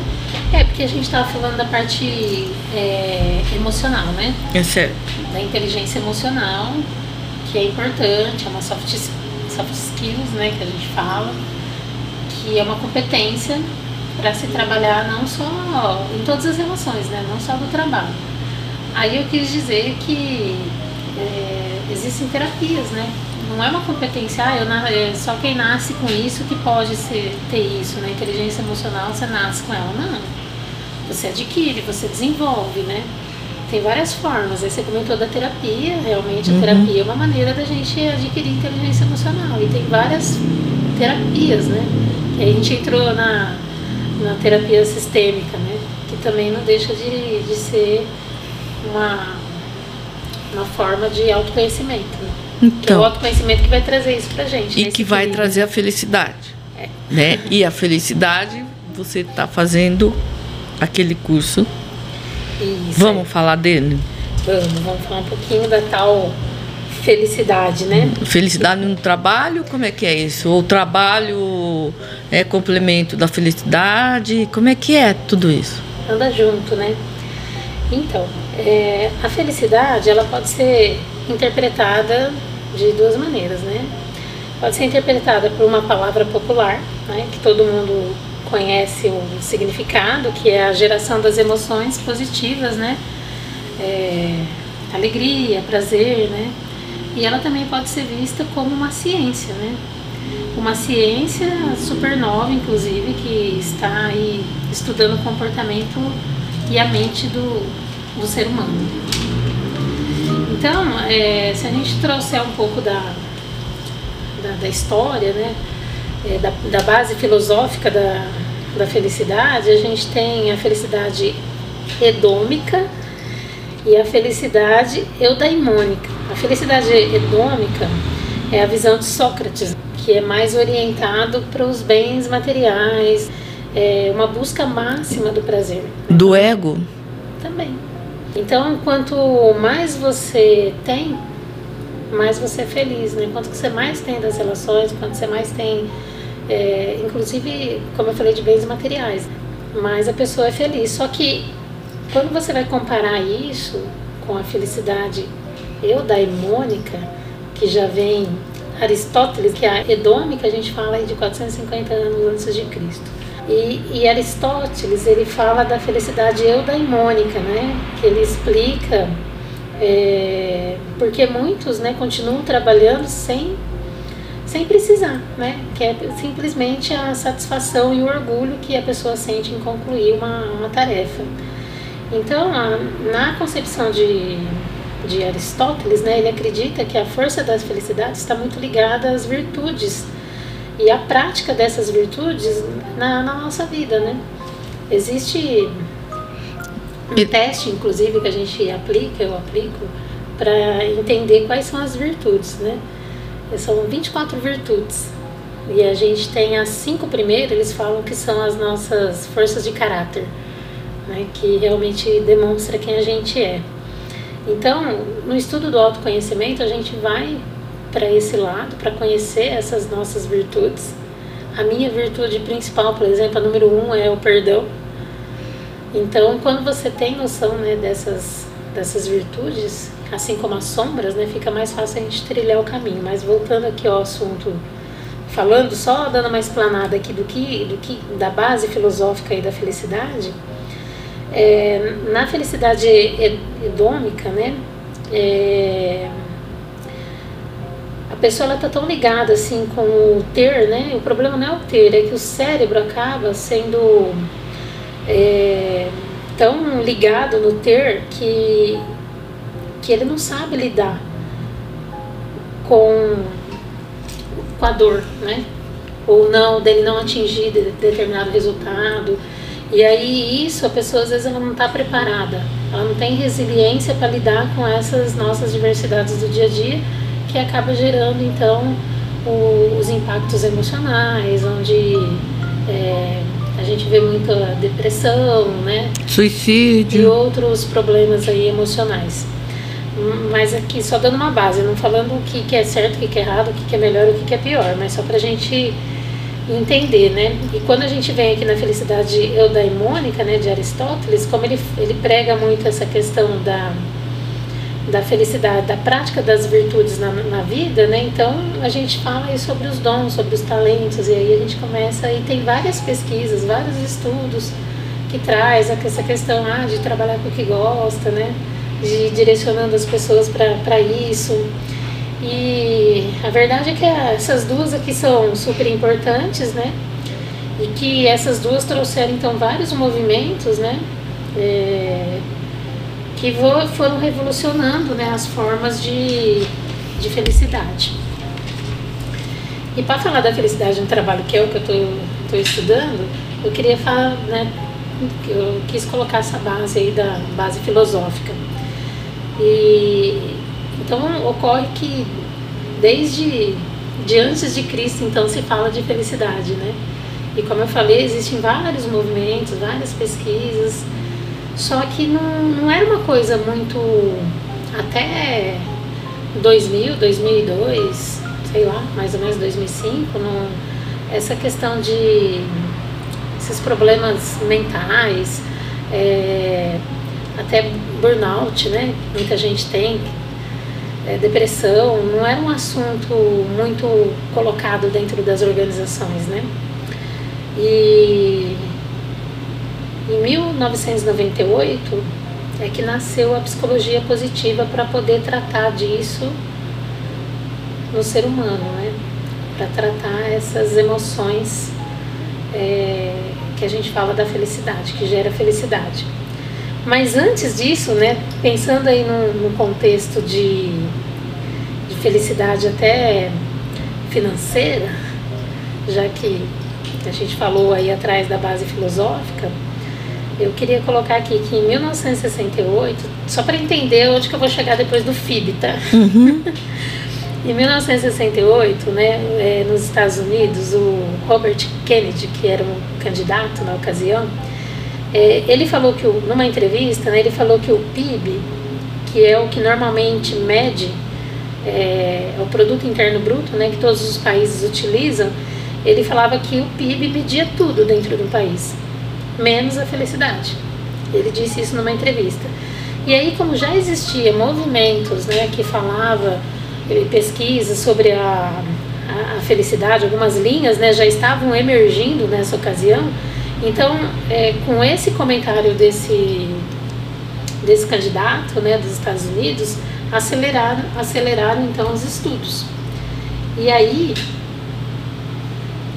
em 1972, o quarto rei do Butão, que eu não trouxe o nome dele aqui, numa entrevista também que ele, que ele deu, ele já disse que o FIB, FIB, Felicidade Interna Bruta, ele já mede tudo, inclusive a prosperidade. Então, a partir daí nasceu esse conceito econômico através dessa entrevista desse quarto rei do Butão, que eu não trouxe o nome dele aqui, que se eu trouxesse também não ia conseguir falar. é muito difícil. É, foi que nasceu então esse conceito econômico da, da felicidade. E aí depois dessa entrevista em 1972 lá, com esse rei, a ONU então enviou alguns anos depois cientistas, né, para lá para compor, né, o que a gente chama de acabouço do FIB. É importante colocar aqui, a gente tem que falar a FIB, que é a felicidade interna bruta ou o indicador FIB. Por isso que ah, eu falo FIB, tá? Então, o FIB ele é uma metodologia né, que tem nove pilares que mede então uma maneira, de uma maneira sistematizada a felicidade de uma nação, que isso pode ser aplicado numa empresa, no município, dentro de casa, inclusive. Se... Então ele mede a felicidade e a prosperidade. E aí são os pilares né, que a gente fala. Tendo esses pilares aqui que vai dar o direcionamento para as empresas, por exemplo, ou para o município poder se tornar um uma nação mais satisfeita, né? Mais feliz. E isso é comprovado sim, e comprovado. Sim, sim, sim, sim. Tá dando certo. É, os nove, eu posso até editar aqui alguns, é, só o enunciado do pilar, para não entrar em detalhes. Né? Isso. Né? É, São cinco, você falou? Nove. Nove. É o bem-estar, saúde, uso do tempo. Eu acho esse super interessante. Eu também acho. Porque eu, eu acho que é a única coisa que é justa, que é igual para todo mundo, né? Que o uhum. tempo o dia tem 24 horas, independente se a pessoa é pobre, rica, se ela tem mais condição financeira ou não, o tempo é igual para todos. Uhum. Né? O dinheiro você vai lá no banco, você faz um empréstimo se você não tem, né? mas o tempo, não tem como você ir no banco e fazer um empréstimo de mais tempo. não existe, né? Então é igual para todo mundo. É, em relação ao a, o quarto pilar fala da vitalidade comunitária, o quinto é educação, o sexto é cultura, o sétimo meio ambiente, governança e padrão de vida. Então são esses pilares aqui que Qual- são trabalhados na metodologia do FIG. Que parâmetro você faz com a Maslow? Ah, são as necessidades básicas, né? Então, dentro da pirâmide tem a necessidade básica, É porque o, o topo aí é quase igual, né? sim. Não deixa de ter prosperidade aqui. Quando a gente fala de prosperidade, in- inclusive nesse estudo da felicidade, a gente fala é, prosperidade não é só dinheiro, não é, não é isso que eu ia dizer. Mas eu quero dizer que existe uma crença em relação ao dinheiro. Né? E o dinheiro, ele é energia, como a gente falou agora há pouco, né? Uhum. O que o problema está como a gente usa o dinheiro, né? Não é o dinheiro que é o problema, né? Então, é, a- gente pode trazer isso para essa pirâmide aí e fazer um comparativo Isso. mais elaborado, ao meu ver. É, porque. Né? Porque lá na pirâmide. eu É, de, que não- de que década que é essa pirâmide? Acho que é 1957. É. O FIB é mais atual, né? É, 1972 teve o comentário do é, do rei do Butão, quarto rei do Butão, Uhum. né? E aí a partir disso, como já existiam pesquisas, né, houve um acelerou-se isso, né? Uhum. E anos depois, então a ONU foi lá, mandou cientista lá para poder fazer esse esse estudo e criou até o Dia da Felicidade, né? Existe até o Dia da Felicidade, criado pela ONU. E aí, cada vez mais, eu, o que eu sempre falo, esse assunto, ele, tem, ele é emergente, né? Dentro das organizações, que eu acho que é, é o maior fatia do queijo ali, né? De, para poder trabalhar essa questão emocional justamente por conta do ritmo, né? Que a gente tem de trabalho. Tá É, mais cada que vez na mais- hora, é. né? De inserir. Eu, eu falo que é, existe muitas empresas ainda que avalia a pessoa. Ah, o bom profissional é aquele que o que, o que é dedicado, o que é empenhado, é aquele que vai embora mais tarde. É, mas E- se ele é mal-humorado, cheio de mimimi Então, mas não é e isso, é né? traiçoeiro, não, Na né? verdade, você tem horário para cumprir e o melhor mesmo é que a pessoa faça tudo que ela tem que fazer dentro do horário dela, porque ela tem que ter qualidade de vida, né? É. Ela não pode ficar dentro de uma empresa 12, 14, 16 horas. E a qualidade de vida?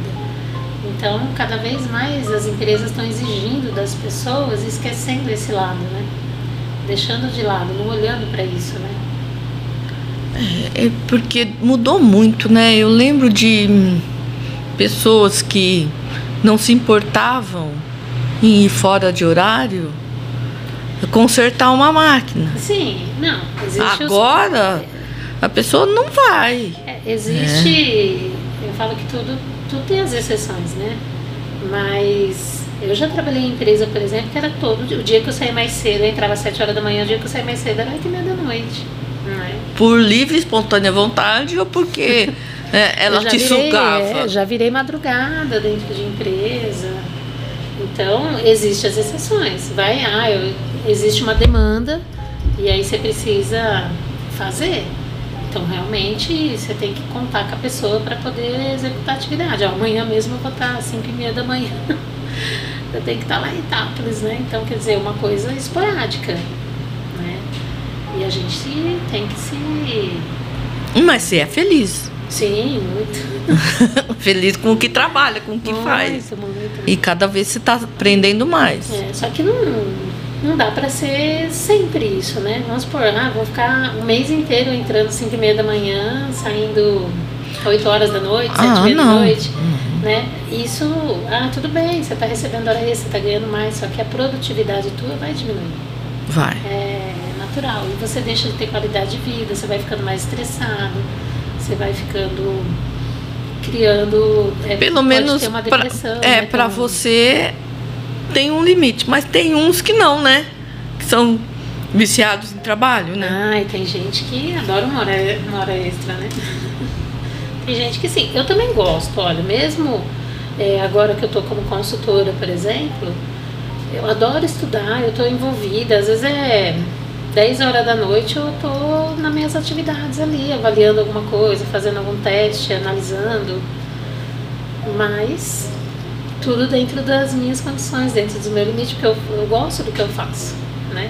Então isso me dá prazer. Então não de, acaba não sendo um trabalho, né? Se eu estivesse lendo um livro, por exemplo, né? Faz bem, né? Faz bem pro, pro cérebro, faz bem pro corpo, faz dá esperança também, né? Quando eu tive Covid, eu fiquei os 15 dias dentro de casa. Pra mim, eu, assim, sente falta de se relacionar com as pessoas, mas não foi, assim, o, o fim do mundo ficar lá, isolada, porque eu fiz tanta coisa, li tanta É, coisa. estudou um monte. Estudei um monte. Foi muito bom. Sandra, o que eu tô preocupada agora é assim com essa geração que tá vindo aí no trabalho. Que que- você de recursos humanos. E que vocês vão ter que fazer para esse pessoal? A Rita, você tocou numa coisa agora que, inclusive, virou um propósito de vida pra mim. Né? Não, e preocupação mundial, né? Muito. Tanto que eu comecei com essa, com essa ideia aí de, de preparar o jovem para o mercado de trabalho. Procurei a prefeita aqui no Monte Alto que me abriu as portas, sabe? Me deu, falou, "Ó, o que você precisar, estou à disposição. Eu falei que eu queria fazer um projeto na cidade e por fim, eu falo quando a gente estava falando de energia, né? Tudo é energia. O universo, eu acredito muito nisso. Ele vai te dar as respostas, né? Se você se movimentar. É, eu caí de paraquedas também num projeto. Era uma noite, uma terça-feira, meia hora antes de começar uma reunião online, uma amiga minha falou assim pra mim, olha, entra nessa reunião, você precisa entrar, você vai se identificar com isso, entra lá. Entrei nessa reunião, um empresário lá do Nordeste, o Janguia Diniz, não sei se você já ouviu falar. Ele tem o propósito de vida dele, que é preparar o jovem no mercado de trabalho. E ele é riquíssimo, né? Milionário, na verdade. Ele tem, eu não sei como é que fala, é rede de universidade? Lá na- nessa região, entre outros negócios. Então ele estava buscando profissionais para poder colaborar com o projeto dele.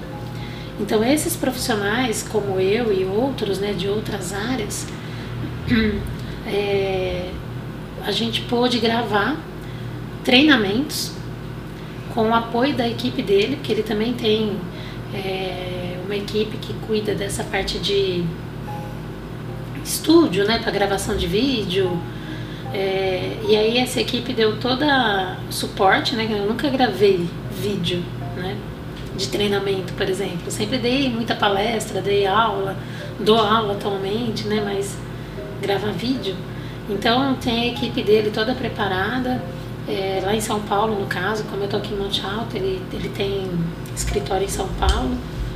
É, reuniu mais de 130 profissionais, é, que são profissionais liberais que atuam em diversas áreas, né? Para gravar esses vídeos. Esses vídeos vão ser disponibilizados para todas as é, para todos os jovens da rede pública do Brasil. Olha que interessante. Eu falei, eu queria fazer um negocinho pequeno, cair num, Numa coisa um projeto imensa. Imenso, imenso. Estou envolvida com eles, a gente faz muito. Hoje é, a gente tem até projetos para empreendedoras, empreendedoras femininas também. Mas então, ligado. mas nessa preocupação, porque olha, como eu estou trabalhando com consultoria e faço a parte de recrutamento e seleção, eh, comecei a trabalhar com comércio também, que até então trabalhava muito com indústria. Eh, não tem. Eu fiz uma. eu Atendi uma empresa que eu tinha quatro vagas, entre elas duas vagas de analista e duas de estágio na área administrativa. Uma vaga de estágio eu não consegui concluir. Eu devolvi para a empresa, falei, olha, eu não vou te mandar qualquer candidato também só para falar que eu vou fechar a vaga. Mas eu não sei se a minha régua está muito alta, eu não estou conseguindo encontrar um profissional para poder estar te atendendo nessa vaga. Nossa. É uma, Por quê? uma fundação em Ribeirão. Porque falta estudo ou competência, educação, estímulo? O que, que é que tá, acon- acontece? É a parte comportamental, né? Comportamento. Há pouco, há poucas pessoas que estão dispostas mesmo para o trabalho, né? Não tem. Essa parte comportamental tem que ser muito. É falta de maturidade. É, hoje, muitos processos seletivos, Rita, não sei se você sabe, começa com avaliações comportamentais. Né? Porque antigamente se contratava pela técnica e mandava a pessoa embora pelo comportamento. Hoje em dia já se contrata pelo comportamento. É porque ficou muito caro, É, né? Porque depois, depois teve aquele monte avaliar. de trabalhista, aquelas coisas. Para depois você avaliar a pessoa tecnicamente. Eles fazem primeiro uma avaliação comportamental. É, vai ser o primeiro filtro. É, tá certo, né? Por exemplo, hoje eu vi um cara na rua, eu falei assim, cara, eu não, não posso julgar. Mas pelo jeitão dele, era meio suspeito, né? Assim, sabe que nem a polícia olha pro cara assim, daquele ali está com comportamento suspeito, né? Eu falei assim, ele trabalha no que esse cara? Ele trabalharia aonde, né? Já pensando na entrevista daqui, né? Porque o cara tem um jeitão de malandro, um, uma postura, um, um tudo que você fala assim, eu tô com medo desse cara, né? Como é que cara chega numa entrevista dessa? Ele vai todo arrumadinho ou ele vai de Eu, bermuda eu acho e... que hoje em dia a gente já perdeu referência também para isso. Né? não Então- dá mais para dizer. é baseado Então, nesse julgamento. É né? isso, é isso. Mas é o que eu falo, as, é, as pessoas perderam referência, né? É. Eu, eu nasci numa família que. Imagina que você vai ficar em casa porque hoje você amanheceu resfriado. Eu lembro quando meu irmão. Eu comecei a trabalhar, eu tinha 12 anos, né? É. O meu irmão, ele é um ano e sete meses mais velho que eu, ele trabalhava de office boy, ele caiu, não podia andar de bicicleta para fazer serviço de banco, aí não lembro direito, faz muito tempo. Eu tinha 11 anos. Minha mãe mandou, me mandou no lugar dele, falou, não, ele trabalhava numa, no escritório, numa advocacia. Falou, ah, a advogada vai precisar dele para fazer alguma coisa, você vai lá. Então, E eu fui, não é? nossa, eu chorei o dia inteiro, porque eu Olha, saudade da minha mãe. Olha, eu, eu tenho amigos. Quando eu estava eu estudei no SESI. Eu tinha in- assim, vamos dizer, inveja. O pessoal já trabalhava. Eu queria fazer alguma coisa também. Eu tinha 12 anos, né? Só que não, você tem que estudar. Você tem que estudar, não vai trabalhar. Porque você... Mas meu amigo, né, trabalha, não, é, é assim, sei lá. E eles tinham responsabilidade, aju... nossa, se sentiam hominhos, né? Se sentiam importante, responsável, ajudava em casa, tinha horário para trabalhar e estudava. E eram bons alunos, educados, respeitosos e hoje tem firma, tá tudo sossegado. E depois veio essa lei que não pode trabalhar. É, até o contrato do aprendiz, né? Antigamente o aprendiz ele, ele ficava meio período na empresa, É. meio período na, no Senai. Aí ocorreram algumas divergências aí que. Mas sempre ocorre, né? Aí a empresa paga o aprendiz só para ele estudar, mas ele não vai para a empresa. E a maturidade vem aí, né? A maturidade para o trabalho é. Você tem que estar lá, né? Mas, porém, contudo, entretanto, todavia. E o, e o pessoal que está aposentado? Que, Eu faço que, parte dessa estatística. é, Eu tô quase. Então, mas, mas tem. O que, que tem? Eu já que, coloquei que- o pé na aposentadoria, mas não chegou ainda. E a parte do recursos. Você, você diz assim que o aposentado que continua trabalhando, Não, quando ele vai aposentar, existe uma adaptação, algum trabalho da empresa? ah, sim. Ah, na maioria das vezes. Vocês continua- trabalham alguma coisa com eles? Eu acho que deveria. Eu não, não atuei em nenhuma empresa que a gente fizesse alguma coisa específica para isso. Mas eu já trabalhei, é, já, eu tenho uma, uma experiência de um cara que trabalhou 30 anos na mesma empresa. Quando ele se aposentou, depois de quatro meses ele faleceu, né? Ah, tá. É, Eu Não. acho que o que a gente tem que trabalhar enquanto pessoa, né? A gente buscar alguma atividade para quando a gente se aposentar, né?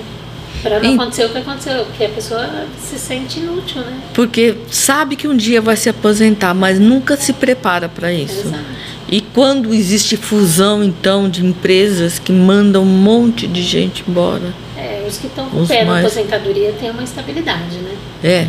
Agora, existem as, as aposentadorias especiais, que aí, por exemplo, um eletricista, ele, ele consegue se aposentar com menos tempo de trabalho. Né? Então, se ele se é, utilizar desse benefício, não sei se é essa palavra que eu poderia colocar aí, ele não vai poder continuar exercendo a função de eletricista, porque é uma função periculosa, ele se aposentou nessa atividade.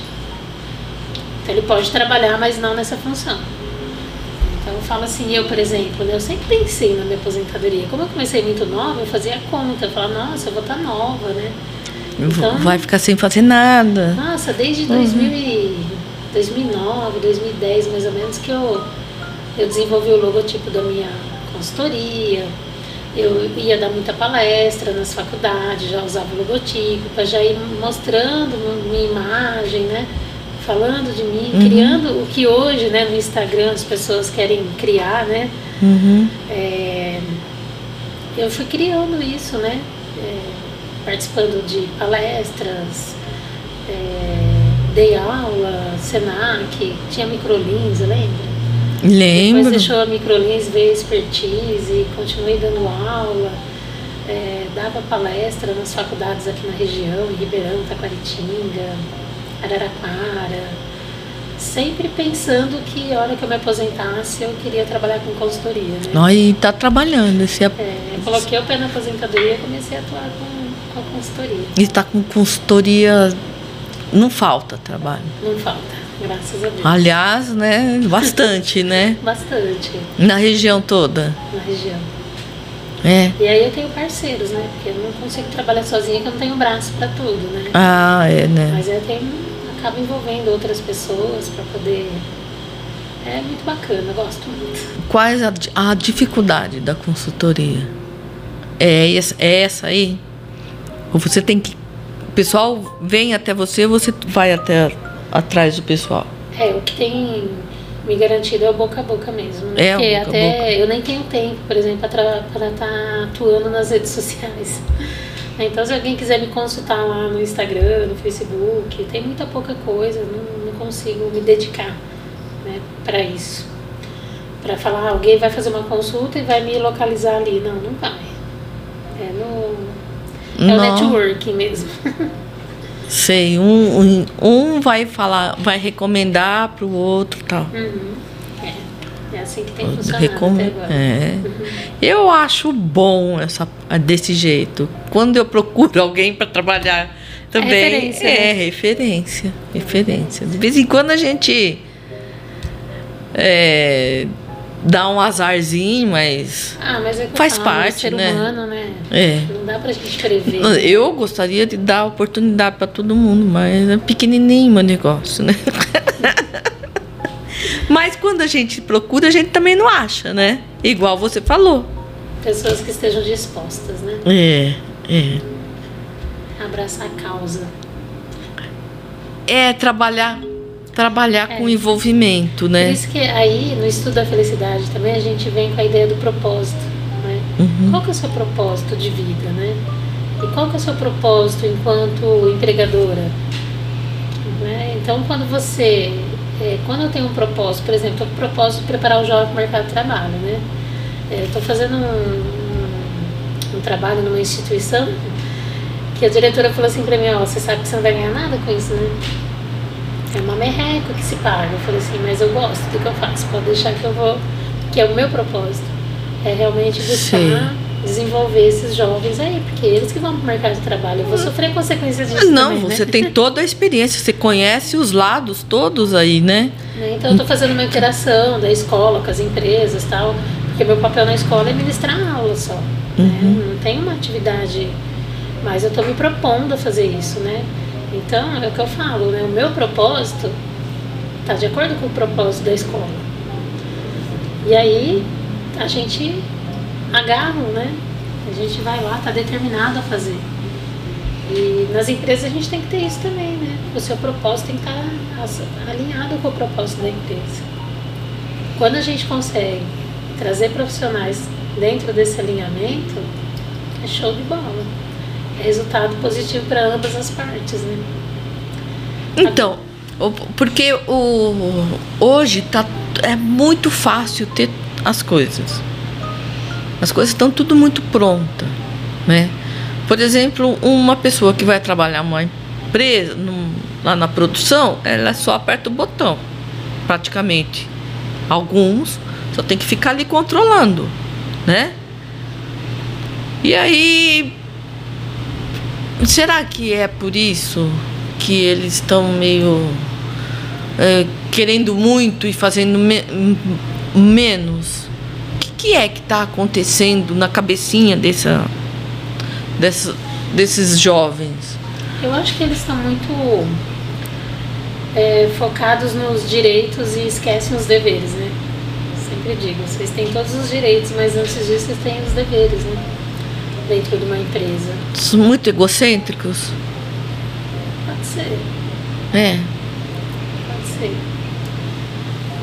Você é, você não se atreve, né? Não é poupar- muito complexo, né? É muito complexo, né? complexo. É muito complexo. A gente pode também. Eu não quero julgar, né? Não, não, é, não, é ana- analisar É. aqui, né? É. É, é uma é, geração. mim, a minha análise é isso que eu estava te falando. assim, as pessoas perderam a referência. Então, porque Inverter os valores. não, mas existe aquele jovem que tá lá fazendo, descobrindo coisas, que ele já foi jovem também, tá lá no topo, modificando o mundo, né? É, mas é isso que eu falo. É tudo uma questão de referência, né? São poucos os que estão lá. São poucos que estão tendo a referência. ainda. Então, então. Mas, mas não faltam virar a chave de algum que acha que não tem com- como? Então, e essa virada de chave cabe a quem? Eu acho a nós, enquanto família, enquanto educadores, enquanto empresas, né, fazemos o nosso papel, né? Então, eu me, por exemplo, no meu caso, o que, que eu posso fazer? Aí eu estou me dedicando aí às É o aulas, autoconhecimento, É, né? Também. É o autoconhecimento. Porque analisando isso, você consegue identificar teu propósito. Mas um dia eles chegam lá, você não acha? Tomara. Chega, né? Não, chega, porque vai enfrentar uma família, vai ter que se sustentar, vai ter que se virar, né? Assim a gente espera, né? É. Mas infelizmente a gente vê muita família desestruturada, né? justamente por isso. Justamente por isso. É. Porque a vida não é só trabalho, né? Não é isso que eles acham? É, de fato ela não Eles- deve ser mesmo. né? Então. Você tem que ter qualidade de vida, só que você tem que se, é, se dedicar, você tem que se comprometer com aquilo que você vai fazer. Né? A partir do momento que eu vou trabalhar numa empresa, que eu me, me, me proponho a fazer aquilo, eu tenho que fazer o meu melhor, né? É porque senão você, eu falo que senão você está jogando É. o seu tempo fora, E sua vida pessoas, fora. que elas querem? Elas querem é, serviço, né? Ah, eu quero, eu quero, eu quero trabalho, né? Para ter um salário no final do mês, mas não quer o serviço, né? Não quer arregaçar a manga É. fazer, né? Fazer o seu melhor, né? Exato. Porque Sempre quando você não faz o seu melhor, você faz de qualquer jeito. E aí demora para passar o tempo mesmo, né? Fica um, um peso, né? Trabalhar, Exato. Né? E aí é que tá a felicidade de trabalhar. Também. Você trabalha para ser feliz e é feliz Você trabalha trabalhando. Com propósito, né? É. Qual que é porque- o propósito, né? Você vai Hum. trabalhar. Porque todo mundo tem que trabalhar. Uhum. De uma maneira ou de outra, todo mundo tem. É. Então você alinha aí, mira, né? É, Mira tem em- uma visão, em né? direção da sua meta e vai embora, né? É. Vai embora. E as pessoas estão estão sem objetivos, né? Então, como dizia Martim da Vila, não, como chama? Vou vida Deixa a vida me levar. levar. Vida leva Nem sei quem, não é. Martim da Vila, não, esqueci o nome dele. É sim. É? É. Não é o outro lá? É, Não é o azul e branco? Ele usa azul e branco também. Quando ele se apresenta da vila, lá de- do Rio de Janeiro. Daquela escola de samba lá. Martim da Vila, né? Martinho É. da Vila. Acho que é ele mesmo. É. Deixa a vida me levar, a vida leva. Eu, eu cantando, beleza. Então, Sandra, recursos humanos é recursos humanos, né? Não tô errando o nome. Não, não, não. tá errando não, é isso aí. Recursos humanos possibilita que a pessoa se dê bem no trabalho, seja feliz trabalhando, né? Ó, Sandra, outra coisa. Esses cursos de interpretação física lá, como é que é? Grafologia? Ó, A grafologia, né, da letra e aquele do Linguagem corporal. Isso, da linguagem corporal. Comecei a me mexer aqui porque não vinha a palavra. É, não é só a questão da, da postura, né? A pessoa quando a linguagem corporal, né? Numa entrevista, por exemplo, ah, vai, Tô- fiquei assim um pouquinho, uma hora, É. de braços vai de cruzados. braço cruzado, né? Quer dizer que a pessoa tá fechada, não tá aberta ali para aquela discussão. Tem essa parte, mas tem também Isso é muito básico. Isso, físicas, né? Você não conta, né, a coisa mais específica. Isso daí tu- Não, tem as características físicas, o tamanho da testa, né? A sobrancelha hoje já não dá mais para avaliar porque tem muito design, né? Então perdeu. É. Os olhos muito juntos, meio separados, não é isso? Sim, o olho pequeno, o olho grande, o olho mais caído. O meu, por exemplo, tá vendo? Ele é mais caído aqui pro lado. Aham. Então isso remete a um tipo de temperamento dentro lá dos tipos de Eu- temperamento, né? Eu tive um amigo que ele estava na polícia, né? E ele levou uma vez uma apostila para estudar. A polícia estuda isso também. Sim. Assim, os lábios caídos para cima, nariz mais formato largo. do ombro, o jeito de andar, Ah, é? o pé, né? Se a hora que você fica em pé, se o pé fica aberto, fica fechado. Então, isso- Uhum. frente, assim, que significa? Ah, eu vou bater em todo mundo. vou peitar todo mundo. É, até eu É falo por assim, aí. Até nos embalos de sábado à noite, né? Quando eu saía com as minhas amigas, gente do céu. É Tava só mesmo. olhando, né? O cara bundudo, deixa quieto, passa a vez, né? É mesmo?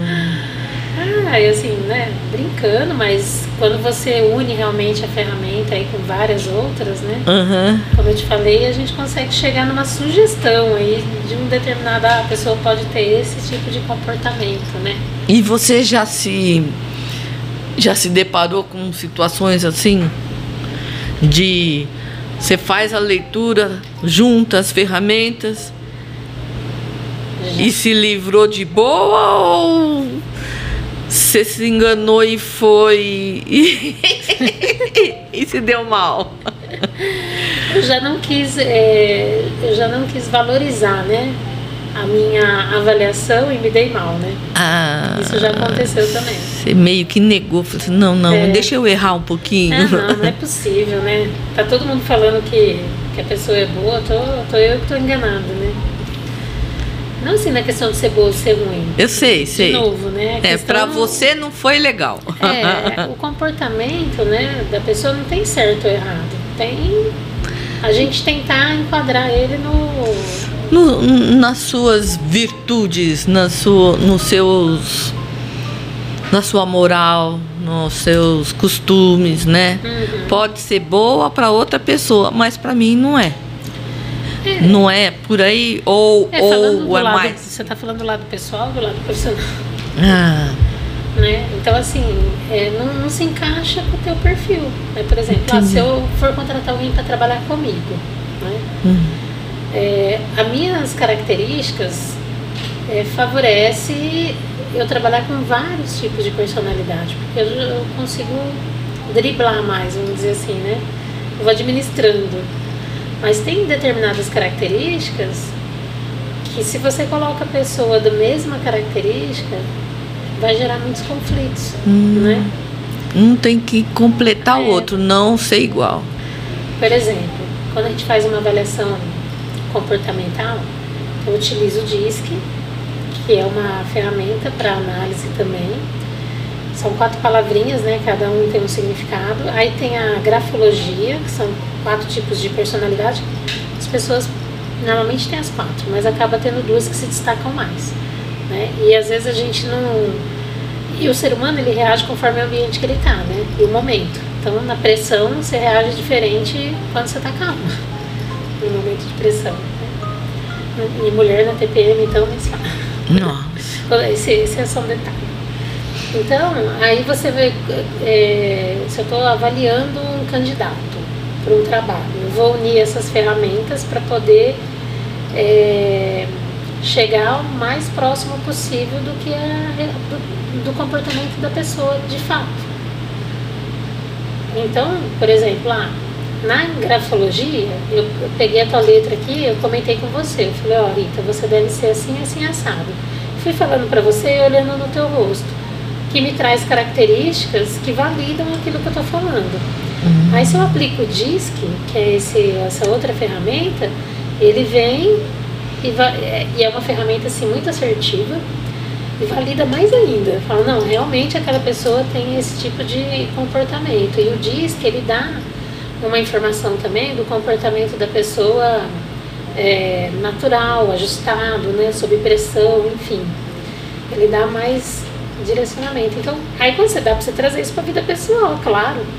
Né? É, Se for me é. relacionar com alguém, eu vou buscar características. Eu até tinha pensado em, em montar um aplicativo de relacionamento tipo Tinder. Ah. O Tinder, o que, que ele faz? Ele pega informações dos, de gêneros, né?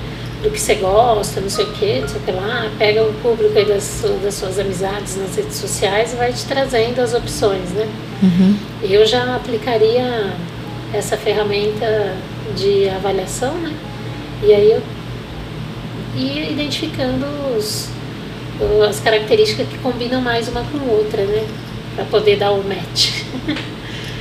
então, por exemplo, outro dia eu fiz entrevista com um rapaz, né?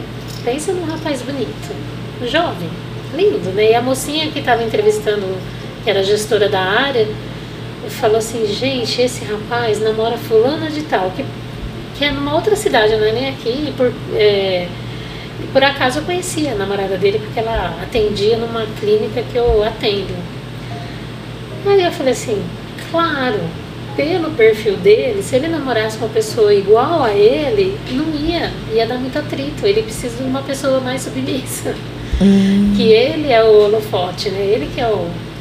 É. Ele que tem que estar tá no. brilhando, né? Então se ele pega alguém no Ele chega num lugar, todo mundo olha pra é. ele. Então eu até pensei uma, um momento aí, mas depois eu desencanei. É, isso é compreensível. A gente vê os artistas famosos aí, eles não ficam muito tempo casados, não, né? Porque a artista casa com artista não é? E aí não é sempre dar um. Não, no é. geral, né? Não, não vou generalizar, não vou achar que todos são assim. Mas a gente vê um monte de fofocas. Ah, brigaram, não estão mais juntos, não sei o quê. A não ser, né, que sejam muito maduros, né? Que aí vem a tal da inteligência emocional, né? É, não é? É inteligência emocional. Para lidar com esses conflitos sejam eles e em todos os relacionamentos, né? Eu sempre falo isso.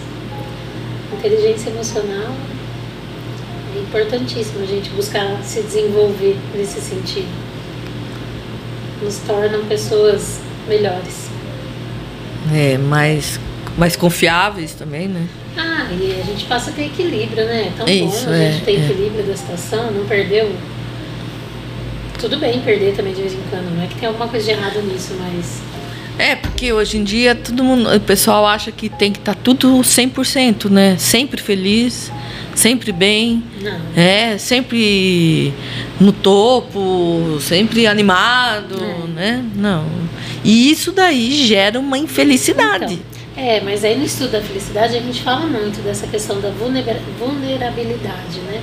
Você se mostrar vulnerável às coisas é a questão da gente se autoconhecer, né? E muitas uhum. vezes isso pode ser uma sombra da pessoa, né? Porque é do ser humano, né? Ele quer estar tá sempre bem, né? Mostrar que está sempre bem em alguns aspectos, né? Uhum. Em algumas características aí de personalidade, as pessoas não, não querem demonstrar que, que precisa de alguma coisa, que não está bem, né? E, e aí quando você estuda aí o autoconhecimento e identifica suas sombras, você não se importa mais com a opinião dos outros, né? É, eu Você- tenho algumas, algumas situações eu me vejo bem assim, né? O pessoal ah, tá achando que tá por cima, eu falo, ah, deixa ele, É, não, né? pra mim tá tudo bem falar que, né, que eu tenho essa dificuldade, que eu mostrar minhas vulnerabilidades. É, eu, eu servindo mesmo, às vezes eu falo assim, ai, desculpa, eu tenho déficit de atenção.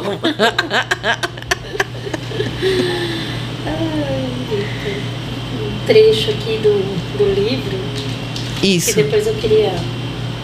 é, a hora que a gente for finalizar, eu queria finalizar com esse trecho aqui. Vamos finalizar? Hã? Mas eu quero agradecer muito, muito você. Foi super leve, super tranquilo. Não, não conversamos nem metade, né, das Ah, minhas curiosidades. né? muito, Dá pra fazer vários. Vamos fazer vários? Eu acho que a gente pode até, de repente, determinar os temas, né? Pra discutir I- mais a respeito, isso. né? É, eu queria entrar um pouquinho de espiritualidade. Que Você- não tem nada a ver com religião, né? É, que não tem nada a ver com religião. pessoas, que também é uma crença. Não é?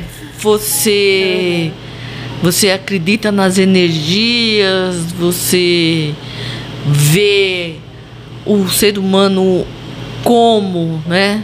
Vamos antes de terminar um pouquinho, vamos falar disso que é uma proposta minha do, do podcast, né? Conversar sobre tudo, porque esse nós conversamos sobre você, sobre a sua sua profissão, sua relação com a profissão, e isso tudo tem a ver com a sua espiritualidade, no aquilo que você acredita, na moral, se você tem uma vertente religiosa, se você qual sua postura disso? É.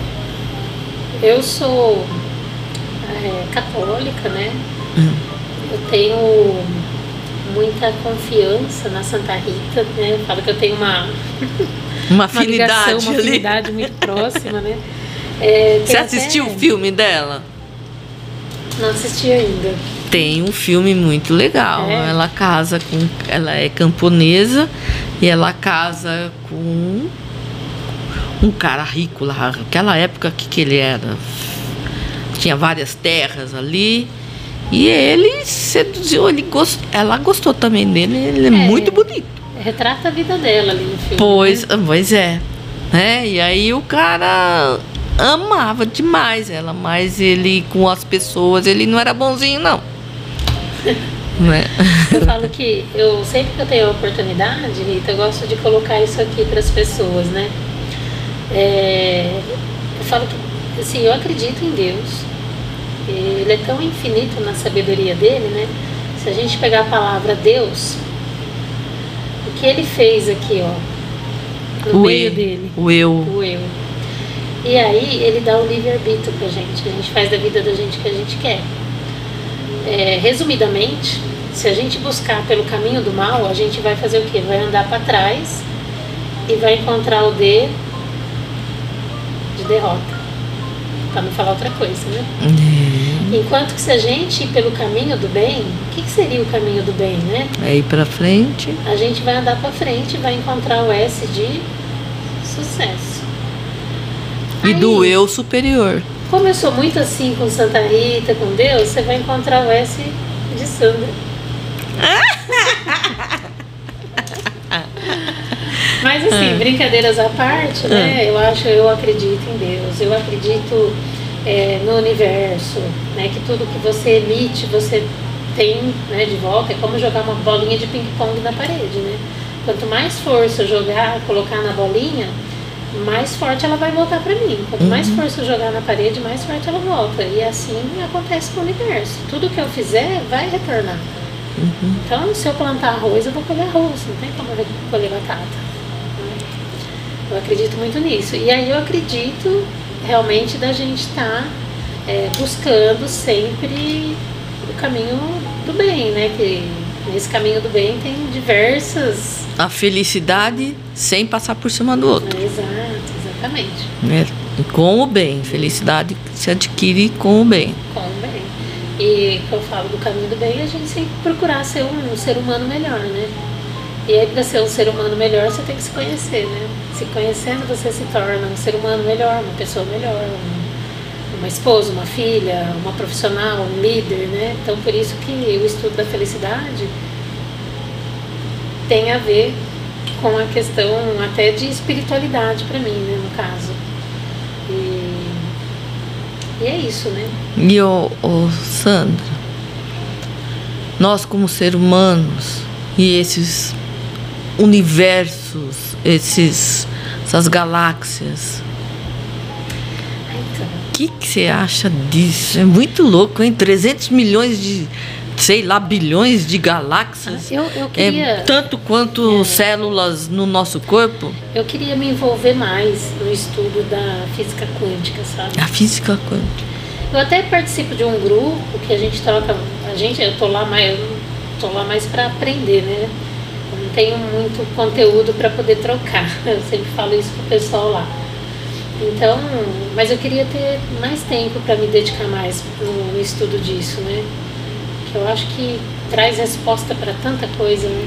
Você não acha Tanta que você se concentrando, você tem insights? Sim. Você não consegue saber aquilo que você Sim, quer? E é, e é o tal do segredo, inclusive, né? De você desejar tanto alguma coisa, saber direcionar o teu pensamento para aquilo acontecer, né? Esse é a quântica. É É. a física quântica e do, É. do salto que falam, né? Sim. Então, e aí vocês. Então você acredita que tem outras, Acredito, outras existências acredito. em. Eu acredito. Em extraterrestre também acredito. Você já viu alguma coisa? Eu já. Já? Passando ou parado? Parado. Jura? Eu ia passando. é não, mesmo? nossa. E assim, Que que e, você e que eu falo do universo, né? Das Ah. questão de energia. Hum. Eh, Você acaba atraindo pessoas também para perto de você com essa mesma. É que nem nós aqui. Exatamente. Gente, olha, mas é assim, cada vez mais eu tô me conectando com mais pessoas que estão nessa. E, ai, conta. Ah, eu adoro falar disso. Não. Não, outro dia eu cont- eu contratei um rapaz para trabalhar numa empresa que eu presto serviço. Gente do céu. Assim, sabe?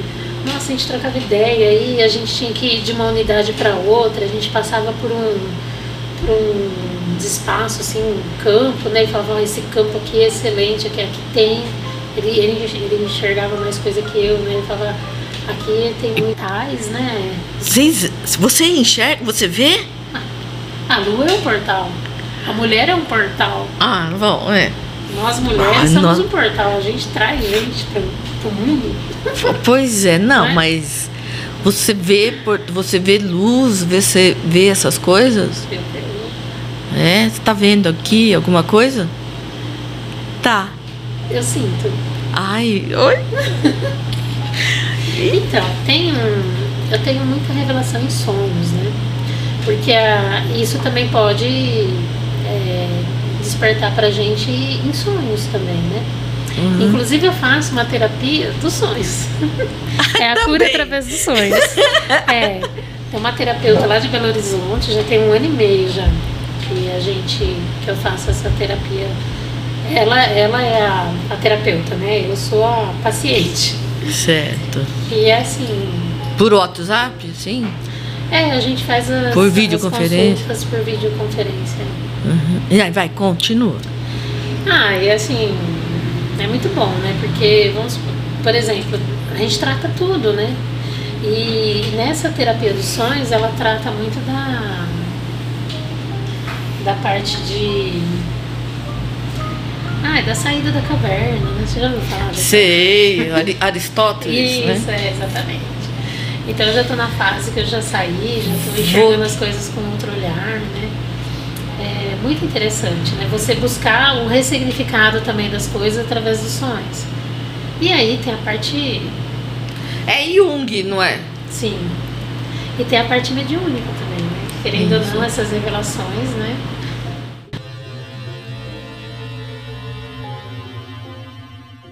Uma que a gente descansa mesmo, né? E outra que você descola, desmembra, faz a viagem astral, Trabalhei E- muito na pandemia. né? E aí é, e aí mu- muita gente não lembra. A Rosângela, a gente trabalhou juntas, inclusive. Ah, minha minha cunhada? É. É, é, é delicado, né, a gente É. dessas coisas, né? É, mas é que tá todo mundo falando. Tá. Se tá todo mundo falando é porque tá acontecendo. Exato, mas eu, eu tenho um respeito muito grande por isso, né? Então eu não quero. Eu sei, porque muita gente não acredita, vai É. pirar a cabeça, Não, né? ele vai achar que a gente tá Louca. é, fumando maconha. Mas tudo é. Eu acho que assim, entre o céu e a terra tem muito mistério. Não dá pra gente Não é. dizer que nada não existe, né? Olha, eu não sei o que tá por vir por aí, né? Vou chamar um dia o Serginho Marangoni para conversar. Ah, ele gosta disso? Nossa! Ah, me chama pra vir também. É isso, a gente tem mais. Serginho advogado, você fala? né? Isso. Eu não sabia. Viu, Serginho? ele, Vou chamar você, se prepara. né? disso. Que legal. Então, a espiritualidade está nesses termos também. Sim. Deus, Jesus Cristo, né? Nossa função aqui na Terra.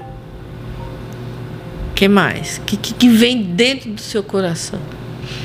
É, como eu tava te falando, né? A espiritualidade, pra mim, ela é, não tem a ver com religião, né? Embora eu sou católica, como a gente tava falando de religião, né? Você perguntou se eu tinha, eu sou católica. Mas eu gosto de estudar, de conhecer. Sou estudante do espiritismo, por exemplo. Eu gosto do, da física quântica. Né? Então eu acho que é uma questão de energia também. Né? É uma condição é humana, isso, né? É, eu acho É. que é, é o ser, né? É, Você é. ser já é uma espiritualidade. né? Isso, isso, eu também Você acho sentir, isso. né? Religião só, é, só divide, né? Os povos.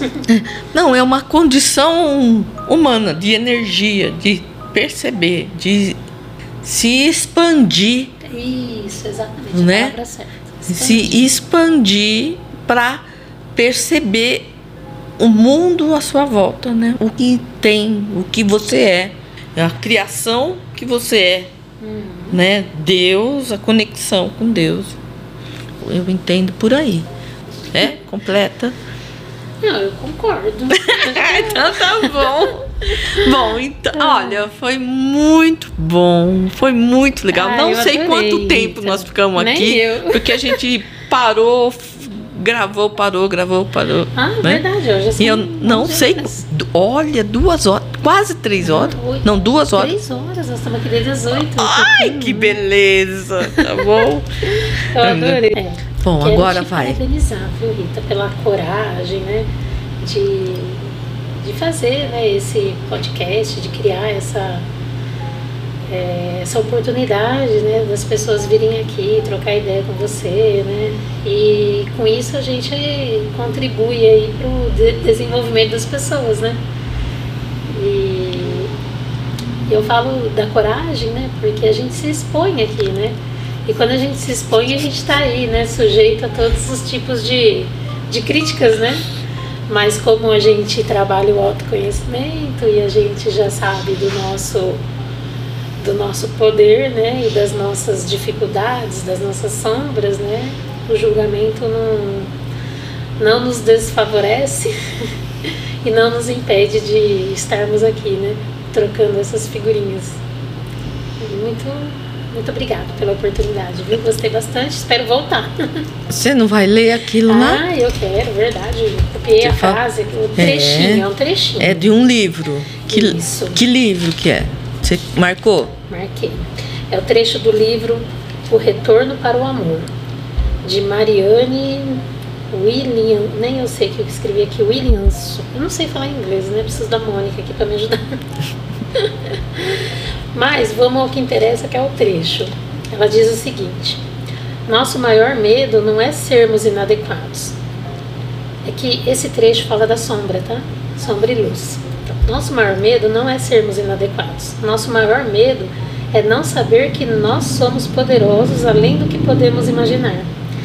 É a nossa luz, não nossa escuridão, que mais nos assusta. Nós nos perguntamos: quem sou eu para ser brilhante, lindo, talentoso, fabuloso? Na verdade, quem é você para não ser? Você é um filho de Deus.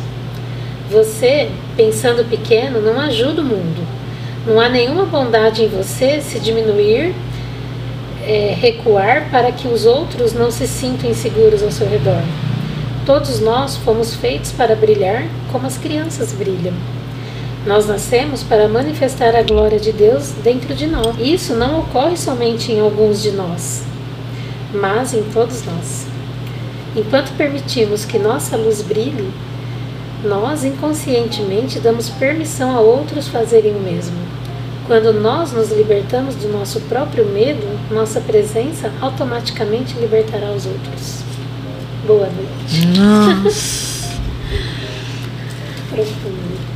Vem de encontro. Exato. Então tá. Você ouviu o podcast Dinossauro Caipira. Você sabe por que, que é dinossauro caipira? Não. Porque eu tô quase uma dinossauro. Mas não, não é isso não. É porque Monte Alto, a cidade do dinossauro. E aqui nós somos caipiras, né? Caipira do estado de São Paulo. Então, em homenagem à cidade, que nós vamos conversar só com pessoas da cidade, de vez em quando, quem sabe, né? Se surgir alguma oportunidade, pessoas de fora, nós vamos ah, trazer profissionais e conversar mais ou menos assim como a gente conversou. É nessa, nessa toada, né? E Puxa E a pra- cadeira e vamos bater papo. e né? é, assim. é, bar- é conversa Bem de bar, vontade, né? Não, bem que você já tá falando de caipira, né? Bem daquelas visitas no sítio, né? Senta aí, né? Puxa a É, cadeira É, e eu, vamos papear, eu servi né? uma Coca-Cola aqui, um salgadinho, mas ela não comeu o salgadinho, Ah, vou comer. né? É, daqui a pouco a gente vai desligar aqui e nós vamos comer. Então, é, para falar de profissões, quem sabe os jovens gostam, né? Mostrar Sirva de que insight para eles, né? é mostrar que é com muito trabalho, com dedicação, com envolvimento. Eu quero, vou ver se eu consigo, se as pessoas têm tempo, de pessoas que todo mundo comenta aí, que deu certo. A cidade tem muitos, muitos empresários. Vamos ver se eu consigo vir com esses empresários também. Mas qualquer, qualquer profissão. Tá? E foi ótimo ter começado com recursos humanos, o RH de uma empresa. Porque eu quero falar com empreendedores. Legal. Muito obrigada, Sandra Regina Cavalari. É isso aí. Eu que agradeço. Obrigada a todos. Um beijo. Fica com Deus.